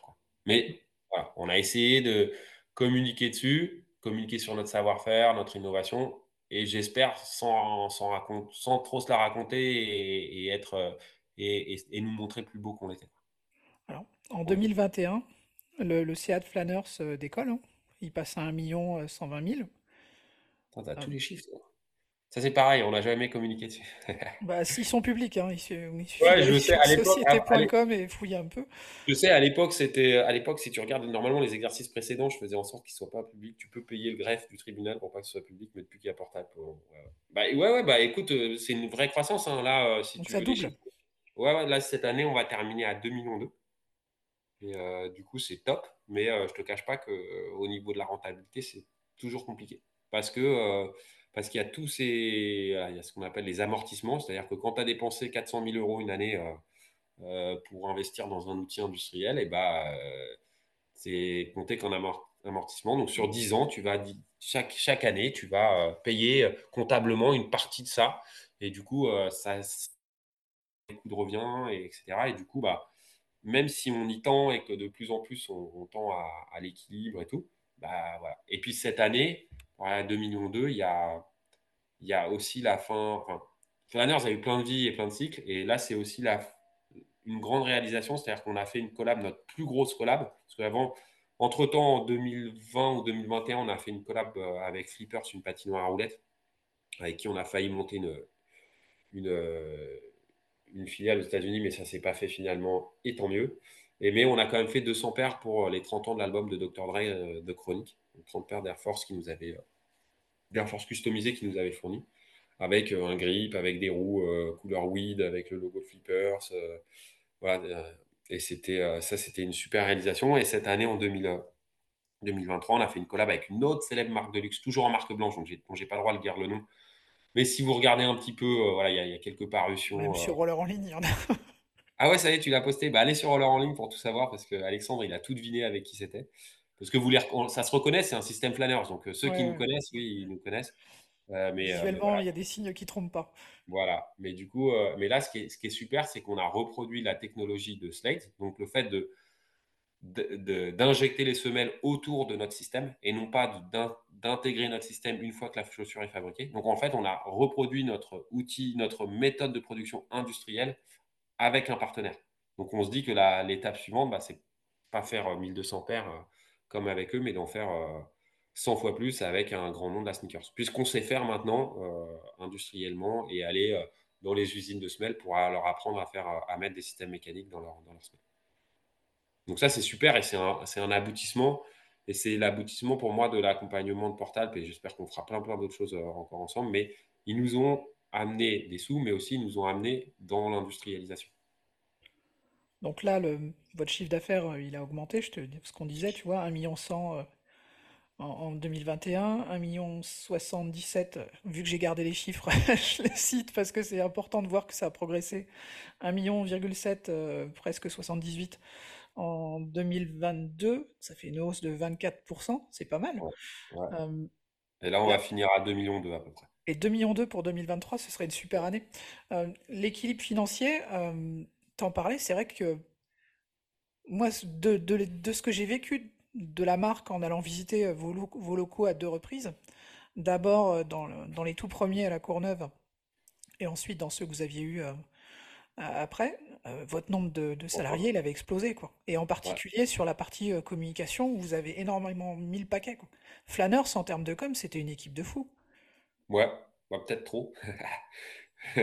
si tu veux, et c'est un truc aussi, 2019, euh, on en parlait tout à l'heure, Pierre, notre directeur général, qui nous a rejoint euh, en 2019, parce que, euh, non, pardon, pas en 2019, en 2022, parce qu'à un moment donné, moi, je suis passionné et tout, mais Walid et Arnaud étaient, plus avec moi. on avait fait des super choix ensemble, mais parfois des mauvais choix aussi. Et moi, à un moment donné, tu vois, emmener des troupes, motiver les gens, convaincre des investisseurs, des financiers, des partenaires, euh, ça, je le faire. Mais avoir une gestion rationnelle d'une entreprise, et on s'en fout que tu vends des, cacahuètes ou des patins roulettes, tu vois. à un moment donné, il faut que le budget com soit rationnel avec tes ventes, soit rationnel avec, euh, avec, euh, euh, ta politique, etc., etc. Donc, du coup, on a un directeur général qui dont, la mission, c'est aussi ça, c'est d'arriver à, à, nous amener, avec tout le potentiel qu'on a, à, à, continuer la croissance, mais à, arriver, et on y est presque cette année, à, un équilibre. Et, et aussi peut-être à rationaliser combien il y a de gens aux ventes versus combien il y a de gens à la communication. Et, et ça, moi, au bout d'un moment, c'est devenu même si j'ai pu apprendre plein de choses, mais c'est devenu un peu trop gros pour moi, un peu, un peu trop, trop complexe peut-être. Donc là, Flanners à l'heure actuelle, ça représente combien de paires par an? C'est toujours difficile. C'est toujours difficile à dire. Je crois qu'en 2022, on a fait 12 000 paires. 12 000 Ouais, mais je suis pas sûr. Ouais, donc déjà, vous avez multiplié par 12 par rapport à la, à la première, enfin à la dernière fois qu'on en a parlé. Ouais, non, mais bien sûr, ça progresse. je t'avoue que bah il y a eu euh, il y a le Covid, hein, euh, le boom du roller, euh, on l'a senti en France, aux États-Unis, dans le monde entier. 2021, tous les, tous les marchands de roller ont, explosé les scores. Et, ils parleront, tu peux, si tu échanges un peu, tu pourras parler avec eux de la deuxième partie de 2023. C'est dur. Là, le, marché, il est, moins dynamique. Il y a, je pense qu'il y a toujours plein de pratiquants et plus de pratiquants, mais il y a eu tellement de patins, il y en a tellement d'occasions et tout. C'est-à-dire, tu peux, je ne devrais pas le dire, mais on, est entre nous. Mais euh, si tu veux une paire de flâneurs, va sur Vinted. Hein, tu vas trouver des trucs neufs euh, moins chers. Quoi, tu vois. Alors, moi, perso, j'en ai deux, des paires de flâneurs.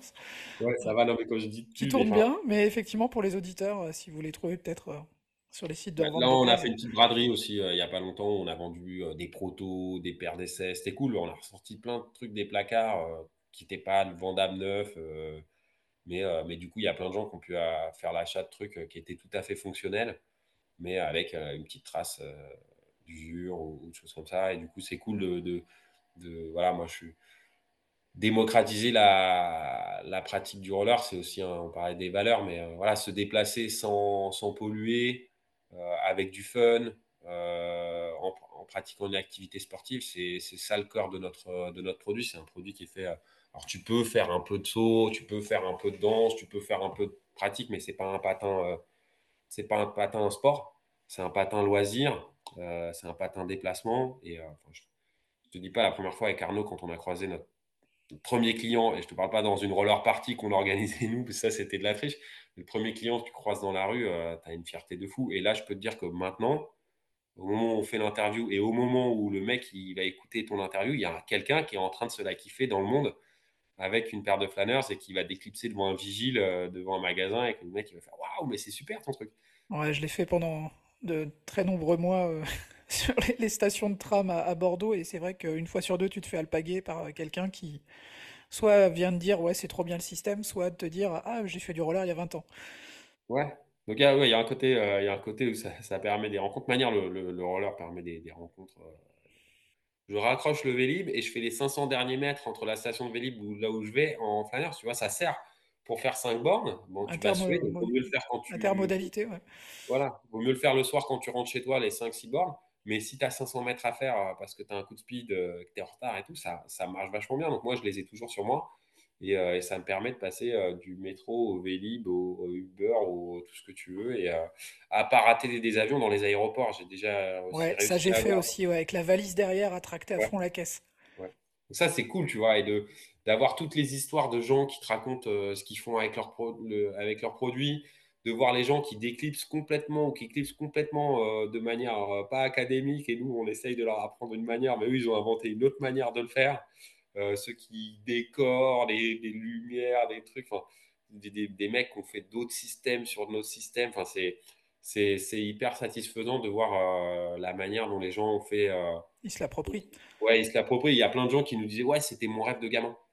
Tu vois? Et, et c'est, c'est hyper valorisant de, quand on entend ça, de dire ouais, tu as réalisé mon rêve de gamin. Bah, J'avais le même et on était plein à l'avoir. C'est aussi pour ça qu'on en a déjà parlé, mais y a pas, on ne revendique pas une idée, tu vois, c'est inhérent au patin. Ça se détache le patin, enfin, tu vois, ou ça se détache pas, mais en tout cas, ça peut se détacher. Et, euh, et, de voir que les gens ouais, se l'approprient, l'utilisent. Euh, te témoignent euh, le plaisir qu'ils ont d'aller au boulot, ou de gagner du temps, ou les rencontres qu'ils ont fait avec. C'est vraiment, vraiment. Là, c'est pour le coup, moi, pour moi, qui, suis. le business, il est hyper important, mais ça fait, ça fait 12 ans qu'on qu'on court après cette rentabilité et tout. Mais, mais, mais à côté de ça, il y a plein d'autres, d'autres objets de satisfaction. Et, euh, et, et le fait, voilà, des gens qui patinent avec, c'est euh, vraiment un kiff. Les, les chaussures, quand tu reçois aussi euh, des chaussures incroyables que les gens t'envoient, soit parce qu'elles te plaisent beaucoup, soit parce que tu les trouves complètement risibles. Mais le panel de chaussures qu'on a fait, il est, il est à l'image des pratiquants du roller. Entre un mec qui met un fuseau pour aller faire de la vitesse, une fille qui fait du derby, un mec qui fait du skatepark ou, ou quelqu'un qui fait de la danse, ou quelqu'un qui va juste mettre une, une perruque pour aller dans une roller disco une fois par an. Enfin, tu vois, tu as un, un spectre de, de gens euh, hyper large. Et nous, bah, du coup, on, a, on arrive à, touche- à les toucher un peu, un peu Ouais, tous. votre Parce qu'on client a type, il inliner ressemble à qui qui... alors? Comment? Votre client type, c'est qui? Un garçon, fille, euh, Je 30, crois que c'est 35 plutôt ans? c'est plutôt une fille, 30-35 ans. Ouais. C'est, on a plus de... de bah, on ne sait pas exactement à qui on vend, euh, enfin, tu vois, c'est dans les magasins et tout, mais on voit ça par les tailles, les pointures. Donc, si notre client, il fait du 39, le, gros de notre client. Beaucoup en taille euh, alors. Je vais pouvoir. euh, c'est ça. C'est bien. Et, et, euh, et du coup, euh, et on voit aussi sur les réseaux sociaux, tu vois, Instagram, c'est 70% de followers, je sais pas si on dit comme ça, mais, mais voilà, donc du coup, euh, ouais, et puis bah, c'est toute cette mouvance euh, derby avec la danse qui a suivi, qui a amené, qui a amené, qui a amené beaucoup plus de filles que quand, quand j'étais ado et qu'on se butait à la défense au Tronca et autres et qu'on faisait du saut, quoi. Où il y avait des filles, mais elles étaient, euh, mais c'était à elles étaient beaucoup moins nombreuses et elles, souvent elles étaient très très fortes parce que c'était aussi un moyen d'exister euh, et de se faire respecter. C'était le niveau. Comment tu vois la- l'avenir de la marque, toi? Bah écoute, je pense que tu vois, on en parlait. euh, nous, on fait rentrer, euh, on est une so- solution euh, de mobilité pour des acteurs qui sont pas dans la mobilité. Tu vois, quand on fait des marques de luxe, quand on fait Veja, quand on fait ces trucs-là, bah ils, grâce à nous, ils, peuvent avoir un autre marché, on leur propose quelque chose d'innovant, etc. Donc, euh, de dupliquer la Techno Slides avec une grosse marque de chaussures, je pense que c'est quelque chose qui, qui serait, c'est quelque chose qu'on essaye de faire. Voilà. Après, on a d'autres projets avec d'autres marques de rollers. Donc, les collabs, tu vois, c'est quelque chose qui est hyper important. Donc, on a deux projets en ce moment avec une marque américaine et une marque française. Euh, des produits qui sont, en, en- en développement. Euh, toujours dans le détachable, parce que c'est ce qu'on sait faire, mais euh, pourquoi pas, euh, pour diversifier un petit peu l'offre.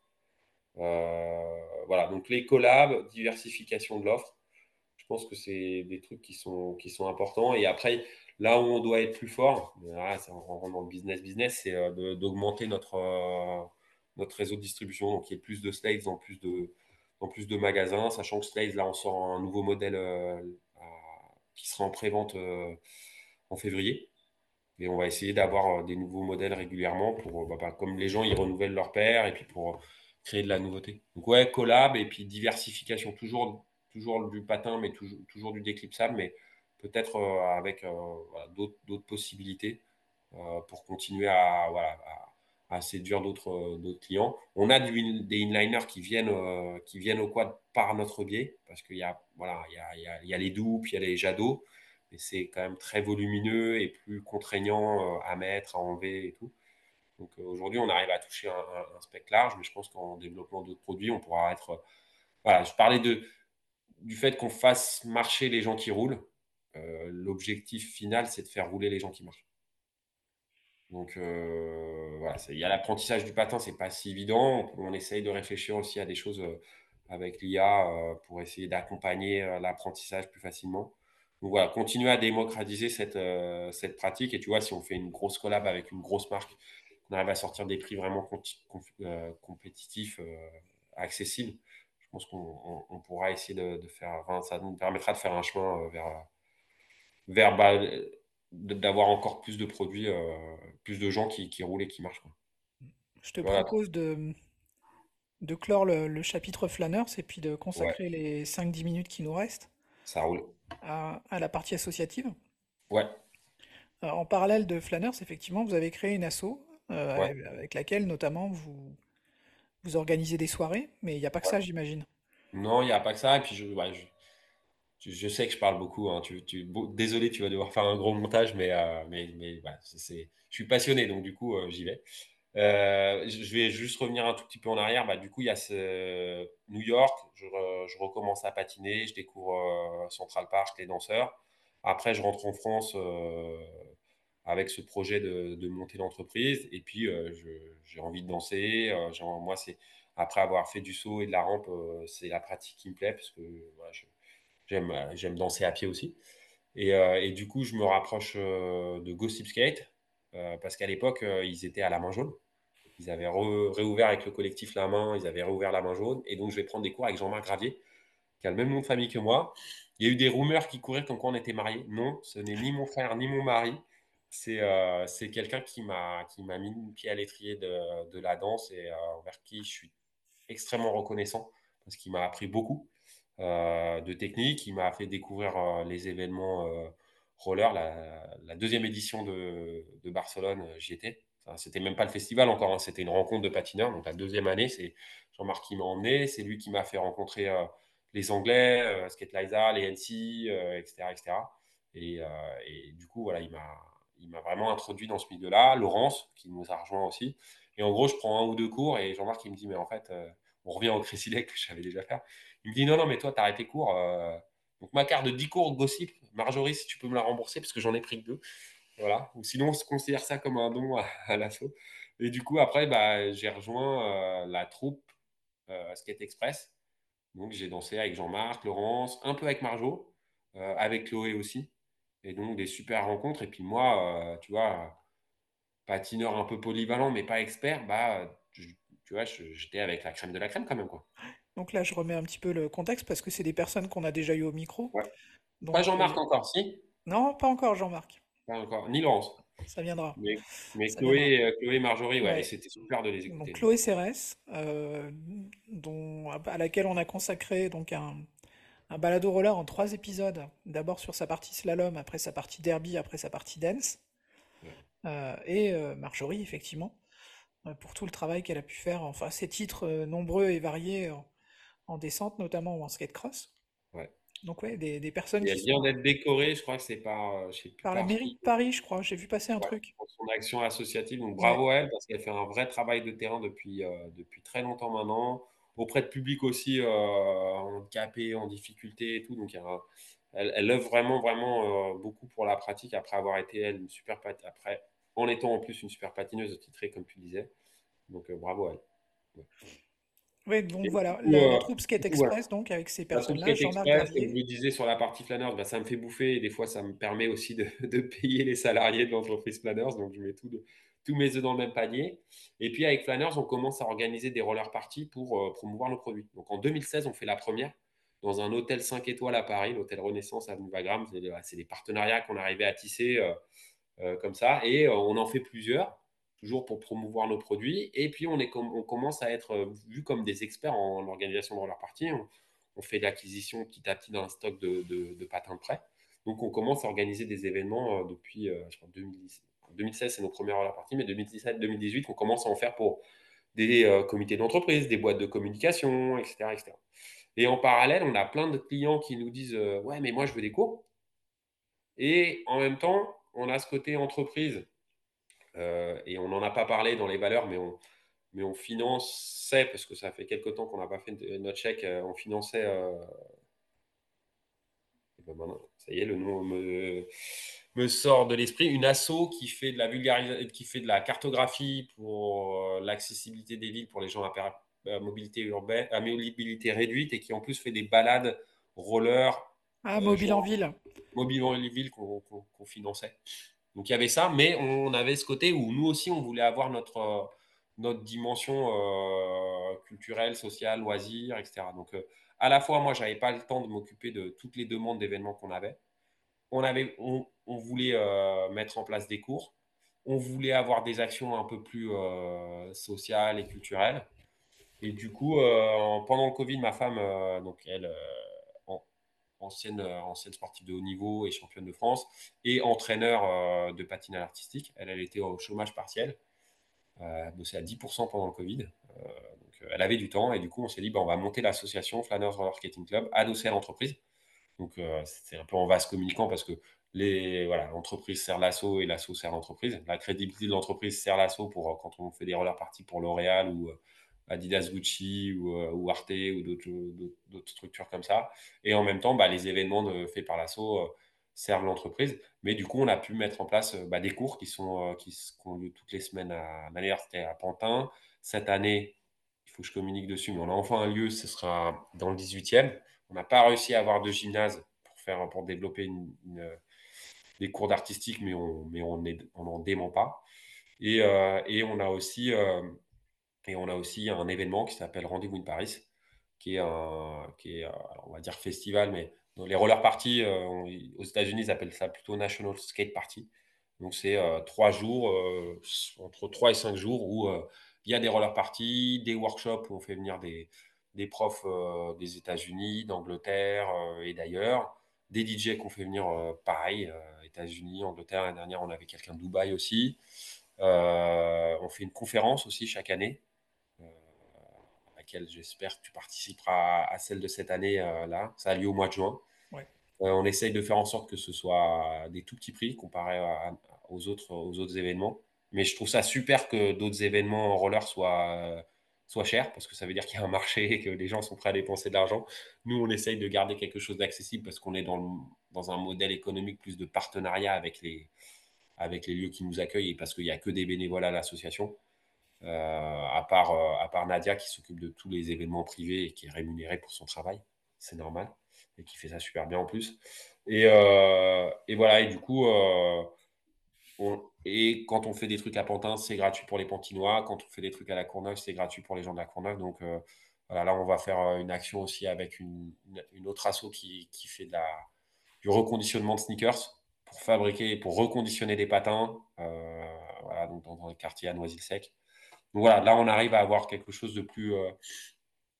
avec une dimension humaine plus forte encore que, que côté, côté entreprise parce qu'on a des contraintes financières qui sont bien moindres et que du coup, les événements privés, entre guillemets, quand on fait des roller parties, qu'on fait payer pour des euh, clients, et eh ben, nous permettent de financer des choses qui rapportent pas d'argent, voire qu'en perdent, comme, euh, comme certaines roller parties, le festival. Et là, on a.